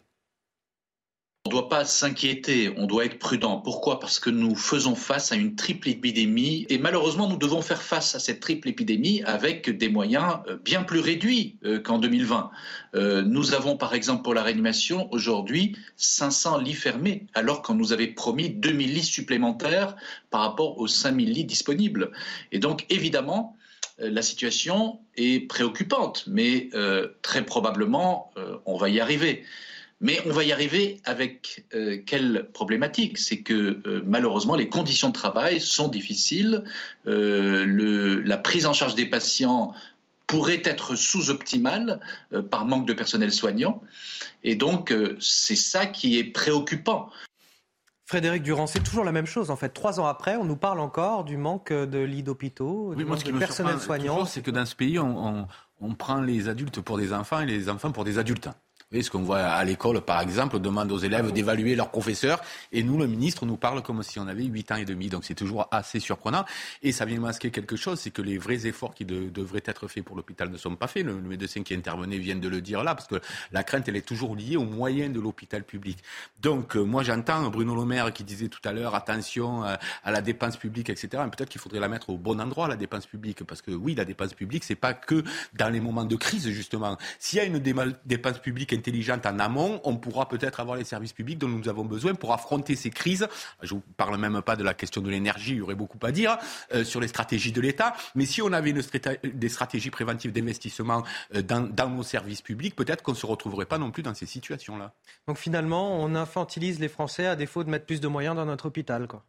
Ah ben, je pense que le masque, c'est effectivement fait pour masquer et notamment pour masquer euh, non pas l'absence de création de lits, comme ça nous a été promis, non pas la relance de l'industrie pharmaceutique, comme ça nous a été promis, il n'y a plus de Doliprane dans les pharmacies, non, c'est fait pour masquer l'inaction et l'impuissance de l'État dans ce domaine. Mais surtout, le plus intéressant là-dedans, c'est qu'on a un double discours, un double langage. On a le discours scientifique qui nous dit, bah, écoutez, euh, le plus gros de la vague est passé, c'est une vague qui est peu mortelle. De toute façon, pas besoin d'être épidémiologiste. Vous allez sur euh, plein de sites qui existent, euh, qui recensent la mortalité. La mortalité est un marqueur, si vous voulez, du Covid intéressant. Ça veut dire que si vous avez plus ou moins de morts, c'est quand même que la maladie est plus ou moins dangereuse. C'est logique, y compris pour les formes parce qu'il n'y a pas que la mort. Et vous vous rendez compte de quoi? Qu'au mois de juillet, on, était à 100, on a eu des, des, des, semaines à 100 morts. Là, on en est à 60 morts en moyenne par semaine. Donc à 100 morts, tout va bien, on est en vacances. Et à 60 morts, branle-bas de combat, on prend un mégaphone. Attention, attention, hein, si vous ne masquez pas, euh, ça va devenir obligatoire. Mais, mais vous avez le sentiment qu'on nous prépare à des annonces plus contraignantes ou simplement on, on, élève un petit peu la voix en quelque sorte pour nous dire, euh, voilà, je caricature, de contrôler, de nous responsabiliser. ils ne sont pas dans, dans, le délire. Simplement, manifestement, comme c'est décoré du discours politique et du discours scientifique, il y a d'autres intérêts que d'un intérêt scientifique ou de prophylaxie ou de protection. C'est un intérêt politique. C'est effectivement faire diversion parce qu'on n'a rien fait. Ça, c'est un, phénomène. Un deuxième phénomène, c'est que moi, je suis ministre, j'ai pas envie d'être mis en examen, donc je me couvre, ceinture, bretelles, parachute et compagnie. On a bien compris. Troisièmement, évidemment qu'ils ont des paquets de vaccins sur les bras, ils ne savent plus quoi en faire. D'ailleurs, on va bien rigoler quand on ouvrira euh, vraiment les contrats et qu'on verra ce qu'il y a dedans. Enfin, dernier argument, il me semble fondamental, c'est qu'en plus, ils ont tellement abîmé la parole publique que les seules personnes qui ont vraiment besoin de se protéger, ils se protègent même plus. Mais ils ont tout gagné. Non, moi, ce que je trouve assez hallucinant, c'est que, euh, les il faut le dire et redire, les Français sont responsables. Euh, arrêtons de, de, parler aux Français comme s'ils étaient irresponsables. Ah non, moi je veux que M. Brown me dise comment on lavait les dents de quel côté, etc. Euh, Donc, si vous voulez, les Français sont des gens très responsables, bien au contraire. Ce sont les choix de nos élites qui ont été irresponsables. On peut parler du Covid, on peut parler de l'énergie, on peut parler de tous ces choix qui ont été faits depuis 20, 30 ans. Qui sont, des parler, qui sont, des choix parfaitement irresponsables pour notre pays. Voilà la réalité. Euh, les investissements sur l'hôpital public, etc. Tout ça, tout ça est irresponsable. Et on vient dire aux Français, soyez responsables parce qu'on ne vous fait pas confiance, vous êtes des enfants, donc euh, il faut tout vous expliquer. Non, c'est exactement l'inverse Faites vos lacets, euh, regardez les traversées. on peut aller très loin là-dedans. Vous avez commencé à évoquer la politique énergétique. On va en parler alors que la France se prépare à des euh, coupures d'électricité localisées cet hiver. C'est le branle-bas de combat dans les communes rurales, comme si euh, déjà les montants des factures d'énergie n'étaient pas suffisants. Il faut pouvoir investir aussi maintenant pour éviter ces coupures, notamment investir dans des groupes électrogènes. Et là aussi, ça coûte de l'argent alors que les communes n'en auront peut-être pas besoin. En tout cas, on l'espère. Regardez ce reportage en Loire-Atlantique signé Michael Chailloux et on en débat juste après. Répétition générale avant coupure à Dreyféac, 2300 habitants dans le nord de la Loire-Atlantique. Le conseiller municipal rentre du magasin de bricolage tout proche avec deux groupes électrogènes dans son coffre à 500 euros l'unité. Le premier est installé ici, au sous-sol de la mairie, à deux pas d'une pièce stratégique. On a investi dans un, dans un groupe électrogène pour pouvoir pallier euh, à la, comment, l'autonomie un peu courte des, onduleurs et de pouvoir maintenir le, serveur fonctionnement. Objectif ne pas perdre de données et faire repartir au plus vite les 11 PC de la commune après la coupure. Le deuxième groupe électrogène, c'est pour l'informatique de l'école, école qui restera fermée comme la cantine s'il n'y a pas d'électricité. Mais la priorité du maire, c'est d'avoir un moyen de prévenir au plus vite les personnes les plus vulnérables de la commune. La solution, c'est d'avoir véritablement une application qui permette d'avoir l'information en direct ou, ou, du moins le plus rapidement possible pour que les populations se préparent et soient informées. Ça peut être bien évidemment des personnes qui sont sous respirateur, des personnes en dialyse. Coût de l'application, 5000 euros, plus les deux groupes électrogènes, total 6000 euros, pas prévu au budget de la commune. Avec l'espoir que grâce à une météo clémente, tout cela ne servira à rien. Guillaume Bigot, il y a une vraie peur, une vraie inquiétude, notamment dans les milieux ruraux les plus isolés. Non, moi je pense qu'il faut absolument pas s'inquiéter. Euh, les soignants n'avaient pas de masque, faut pas s'inquiéter. Euh, vous savez, je connais quelqu'un qui dans un régiment parachutiste, il dépense 2000 euros, y compris en, achetant un, un gilet pare-balles lui-même avant d'aller en opération, donc faut pas s'inquiéter. Euh, les policiers accompagnent les enfants à l'école, donc faut pas s'inquiéter. Euh, les maires achètent des groupes électrogènes, donc je pense qu'il faut vraiment ne pas s'inquiéter. Tout se passe très, vous faites de l'ironie, hein, je, traduis pour euh, ceux qui prendraient. Le... Et au bout d'un moment, que, que, voulez-vous faire d'autre? On vous explique qu'en fait, hein, les, les, circulaires extrêmement circonstanciés et précis qui sont envoyés aux préfets et les préfets aux maires pour recenser absolument toutes les personnes euh, en urgence vitale parce qu'il va y avoir des coupures. Le président de la République vous dit pas de panique, euh, c'est pas grave, il n'y a pas de problème. En fait, c'est juste un exercice, juste on se prépare. Mais si on se prépare, pourquoi on envoie des circulaires? J'aimerais bien savoir aussi pourquoi euh, maintenant il y a eu la sonnette d'alarme qui a été tirée par Orange, qui a prévenu l'État il y a des mois déjà, parce que ces coupures, elles sont prévues à l'avance. Pourquoi elles sont prévues à l'avance? Peut-être le dire. Elles sont prévues à l'avance parce qu'ils ont saccagé volontairement le parc électronucléaire que nous avons financé avec nos impôts, qui donnait une avance stratégique à la France. Et ces gens-là ont décidé de l'abîmer volontairement. ils n'ont pas fait que ça. Ils ont souscrit à un marché européen d'électricité totalement abruti, qui aligne le prix de l'électricité sur le gaz. Et vous savez quoi? Ils n'ont pas fait que ça. Ils ont en plus pris des sanctions contre la Russie, qui a fait s'envoler les prix du gaz.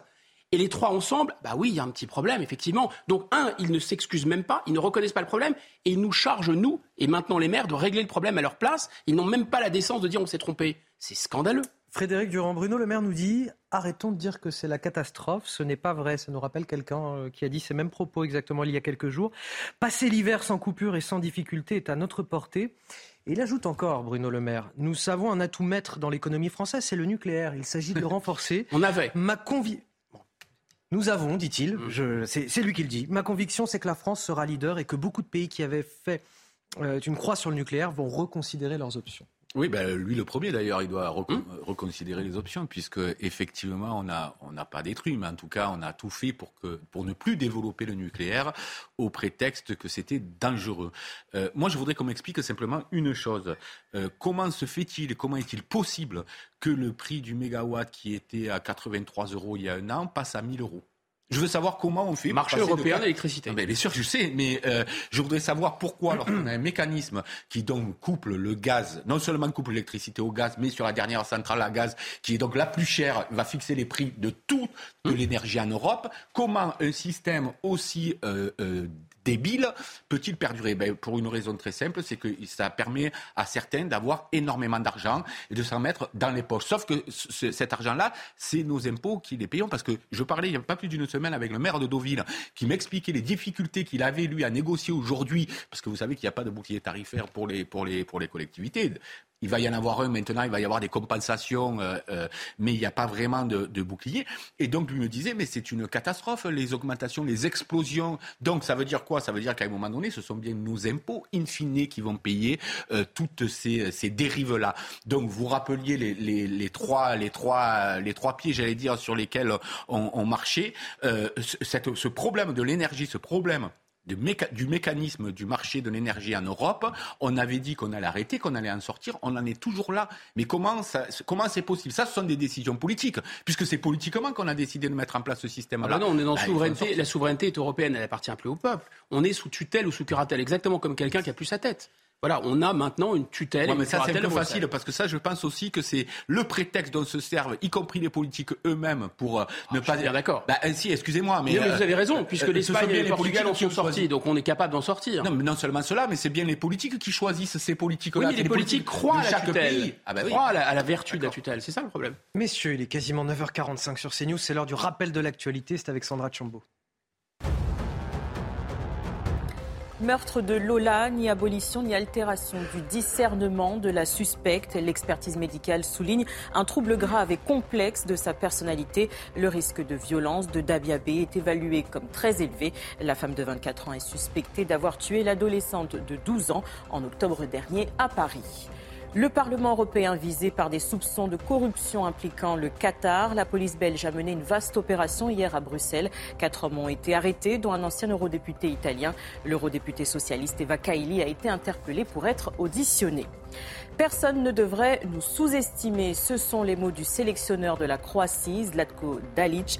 Son équipe a créé l'exploit hier contre le Brésil. Mené 1-0, les vice-champions du monde en titre ont égalisé à 3 minutes du terme. Ils se sont qualifiés au tir au but 4-2. La Croatie rencontrera l'Argentine en demi-finale mardi. Allez, on va continuer encore avec Bruno Le Maire, euh, plus anxiogène cette fois concernant la dette publique. En pleine crise sociale, est-ce qu'il est en train de préparer les esprits finalement à la, fin de la politique du carnet de chèques? La dépense publique est selon lui une impasse pour financer notre modèle social. On écoute le ministre de l'économie qui s'est exprimé hier lors du fameux Conseil national de la refondation. La dépense publique, elle est nécessaire quand il y a une crise. Elle est nécessaire quand il y a le Covid et qu'il faut protéger des emplois, il faut protéger les entreprises, on l'a fait. Elle est nécessaire quand il y a des taux d'inflation tels que, évidemment, il faut protéger les plus modestes qui se prennent l'inflation en plein dans la figure, qui ne peuvent plus payer euh, leur alimentation ou leur plein d'essence ou leur facture d'énergie. Et sinon, non. Stop à la dépense publique, qui n'est pas la réponse.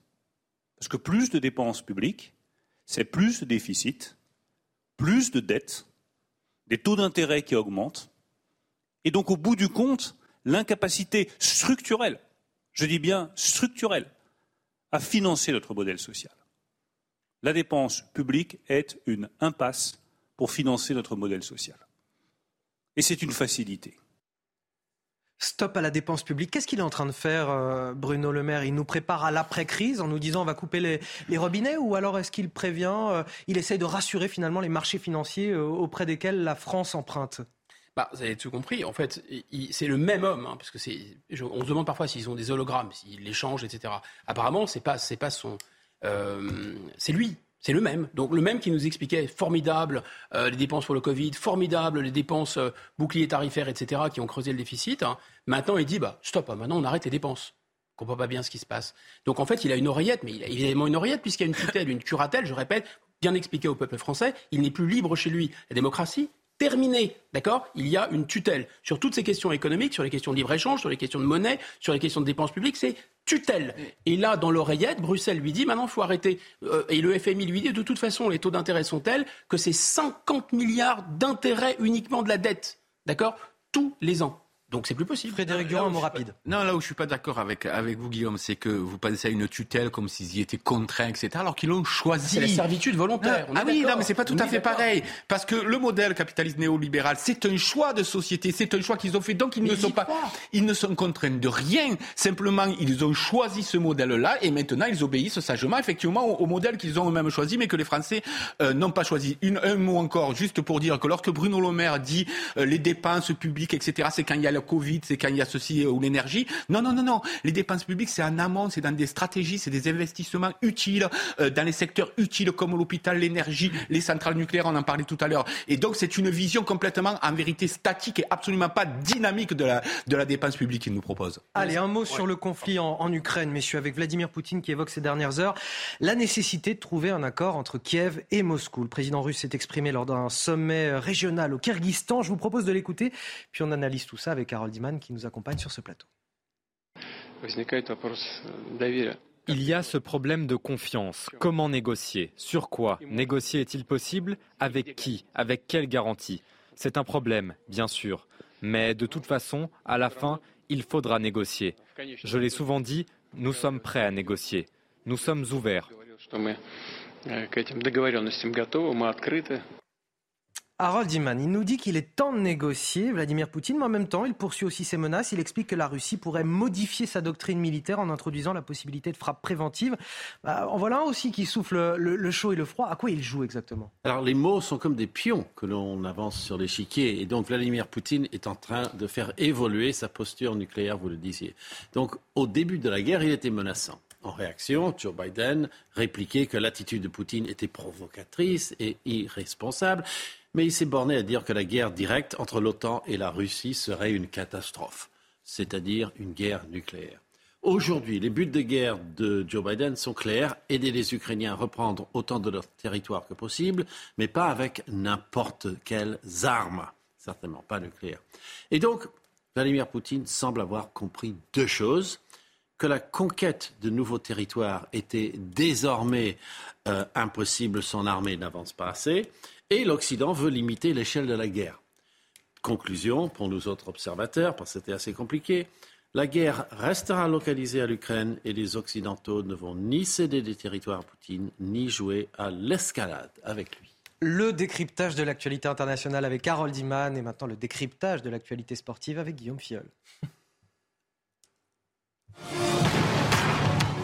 Regardez votre programme avec Sector, montre connectée pour hommes. Sector, no limits.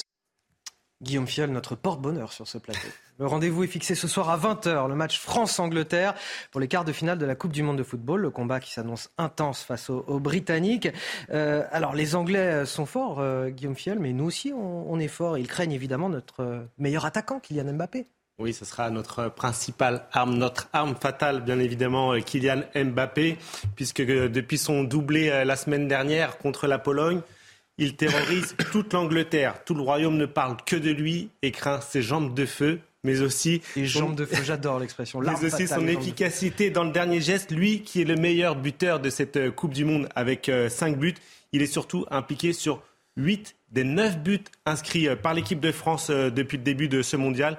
C'est dire si son influence est importante et que les Anglais ont toutes les raisons d'être méfiants. Et pour tenter de le contrer d'ailleurs, les Anglais ont mis en place un plan anti-Kylian Mbappé. Avec à sa tête Kyle Walker qui, court presque aussi vite que lui et qui l'a déjà affronté à plusieurs reprises euh, en Ligue des Champions. Et le défenseur de Manchester City pense savoir comment l'arrêter. C'est ce qu'il a dit euh, cette semaine euh, en conférence de presse. Je sais ce que je dois faire pour l'arrêter. C'est plus facile à dire qu'à faire, mais je ne me sous-estime pas. En tout cas, jusqu'à maintenant, personne n'y est parvenu et on espère que ça continuera pour l'équipe de France c'est terrible parce qu'on lui met quand même une pression énorme à, Kylian. il aime ça. Il aime ça et il aime répondre à cette pression. On l'a vu la semaine dernière. Bon, jambe de feu, arme fatale. Merci Guillaume Le scooter. Le scooter.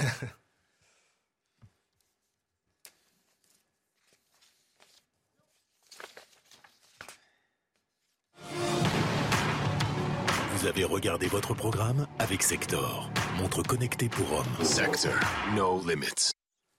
Allez, on arrive à la fin de cette émission. Il est temps pour moi de remercier cette excellente tablée. Guillaume Bigot, Frédéric Durand, Guillaume Fiol et Harold Iman. Vous restez avec nous sur CNews dans quelques instants. Bonjour docteur Millot, avec Brigitte Millot qui va vous préparer au retour du grand froid la semaine prochaine. Elle vous dira comment le corps s'adapte au changement et notamment grâce à la graisse brune qui produit de la chaleur. Bah, du coup, on va peut-être pouvoir attendre un petit peu, messieurs, avant de faire le régime. Hein. On, peut, continuer comme ça. à manger. Docteur Millot, docteur Brown, par exemple. Docteur. Hein, mais... Non, mais on est très bien avec euh, Brigitte Millot, qui nous retrouve, euh, qui vous retrouve dans quelques instants. Restez avec nous euh, sur CNews. À tout de suite. Un temps froid et de plus en plus ensoleillé pour les prochaines heures. Attention quand même sur les côtes de la Manche à ces petites chutes de pluie, neige mêlée qui peuvent tout de même blanchir les collines normandes. Le soleil est de retour sur l'ouest. Toujours du Mistral de la Tramontane en Méditerranée. Quelques averses en Corse et la neige faiblit de plus en plus sur les massifs, massifs central ou encore sur les Alpes. Les températures sont très basses. On est 3 à 4 degrés en dessous des moyennes de saison sur tout le pays avec à peine 3 degrés à Paris, 1 degré sur Besançon ou encore sur Bourges, 7 à Bayonne. Au cours de la journée de demain, de plus en plus de soleil, mais un froid encore plus vif avec de fortes gelées euh, le matin. Attention encore une fois cette perturbation neigeuse sur les côtes de la Manche qui va s'étaler sur le nord-ouest dans l'après-midi et la soirée, avec peut-être de la neige sur une grande partie euh, du nord-ouest. Euh, sur l'est, par contre, la météo s'améliore nettement. C'était votre météo avec Switch, votre opérateur mobile, fournisseur et producteur d'électricité. L'énergie est notre avenir, économisons-la. Plus d'informations sur chez switch.fr. Bonjour à tous, bienvenue sur CNews à la une de l'actualité. Le mondial de football, la France se mesure à l'Angleterre ce soir en quart de finale. Une victoire des Bleus permettrait d'atteindre l'objectif minimal fixé par la Fédération française de football. La cible des Anglais est particulièrement de Kai Walker, Kylian Mbappé, meilleur buteur du tournoi avec 5 buts en 4 matchs. On fait le point avec Mathilde Espinas, envoyée spéciale de Canal+ à Doha. Et oui, plus de pression pour l'équipe de France parce qu'aujourd'hui, plus d'enjeux, plus d'adversité aussi attendu. Ce match-là, il n'aura rien à voir avec ce que les Bleus ont vécu depuis le début de la compétition. Les Anglais vont mettre plus d'intensité, des Anglais physiques, des Anglais rapides. Un vrai duel attend l'équipe de France aujourd'hui. Ces Anglais et ces Français qui ont finalement un peu ce mélange parfait entre l'expérience et la jeunesse. Au coup d'envoi, dans le 11 titulaire de l'équipe de France, on retrouvera six joueurs qui ont été champions du du Monde en 2018. Cette base-là, elle est très importante pour les Bleus. Cette expérience, cette façon d'aborder les grands rendez-vous internationaux pourrait peut-être faire pencher la balance aujourd'hui. Les, Anglais, eux, de leur côté, évoluent progressivement. Demi-finalistes à la Coupe du Monde en 2018, finalistes lors de l'Euro 2021. Mais ces Anglais qui n'arrivent plus à remporter le moindre trophée depuis la Coupe du Monde en 1966. On parle depuis plusieurs jours déjà des duels qui nous attendent durant cette, cette rencontre. Kylian Mbappé face à Kyle Walker, Harry Kane face à son coéquipier Hugo Loris. Eh bien ce sera aussi un duel d'entraîneur Didier Deschamps face à Gareth Southgate. Comment réussir à faire déjouer son adversaire? Comment réussir à sortir le meilleur de son équipe? Le football nous avait vivre de belles émotions hier. On s'attend à en vivre encore aujourd'hui. Et puis on va essayer de ne pas voir un signe dans cette météo typiquement anglaise aujourd'hui à Doha avec de la pluie et un ciel gris. Tout de suite, place à Bonjour Docteur Millot.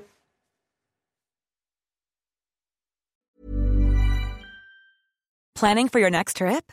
Elevate your travel style with Quince. Quince has all the jet setting essentials you'll want for your next getaway, like European linen, premium luggage options, buttery soft Italian leather bags, and so much more. And is all priced at 50 to 80% less than similar brands. Plus, Quince only works with factories that use safe and ethical manufacturing practices. Pack your bags with high-quality essentials you'll be wearing for vacations to come with Quince. Go to quince.com slash pack for free shipping and 365-day returns.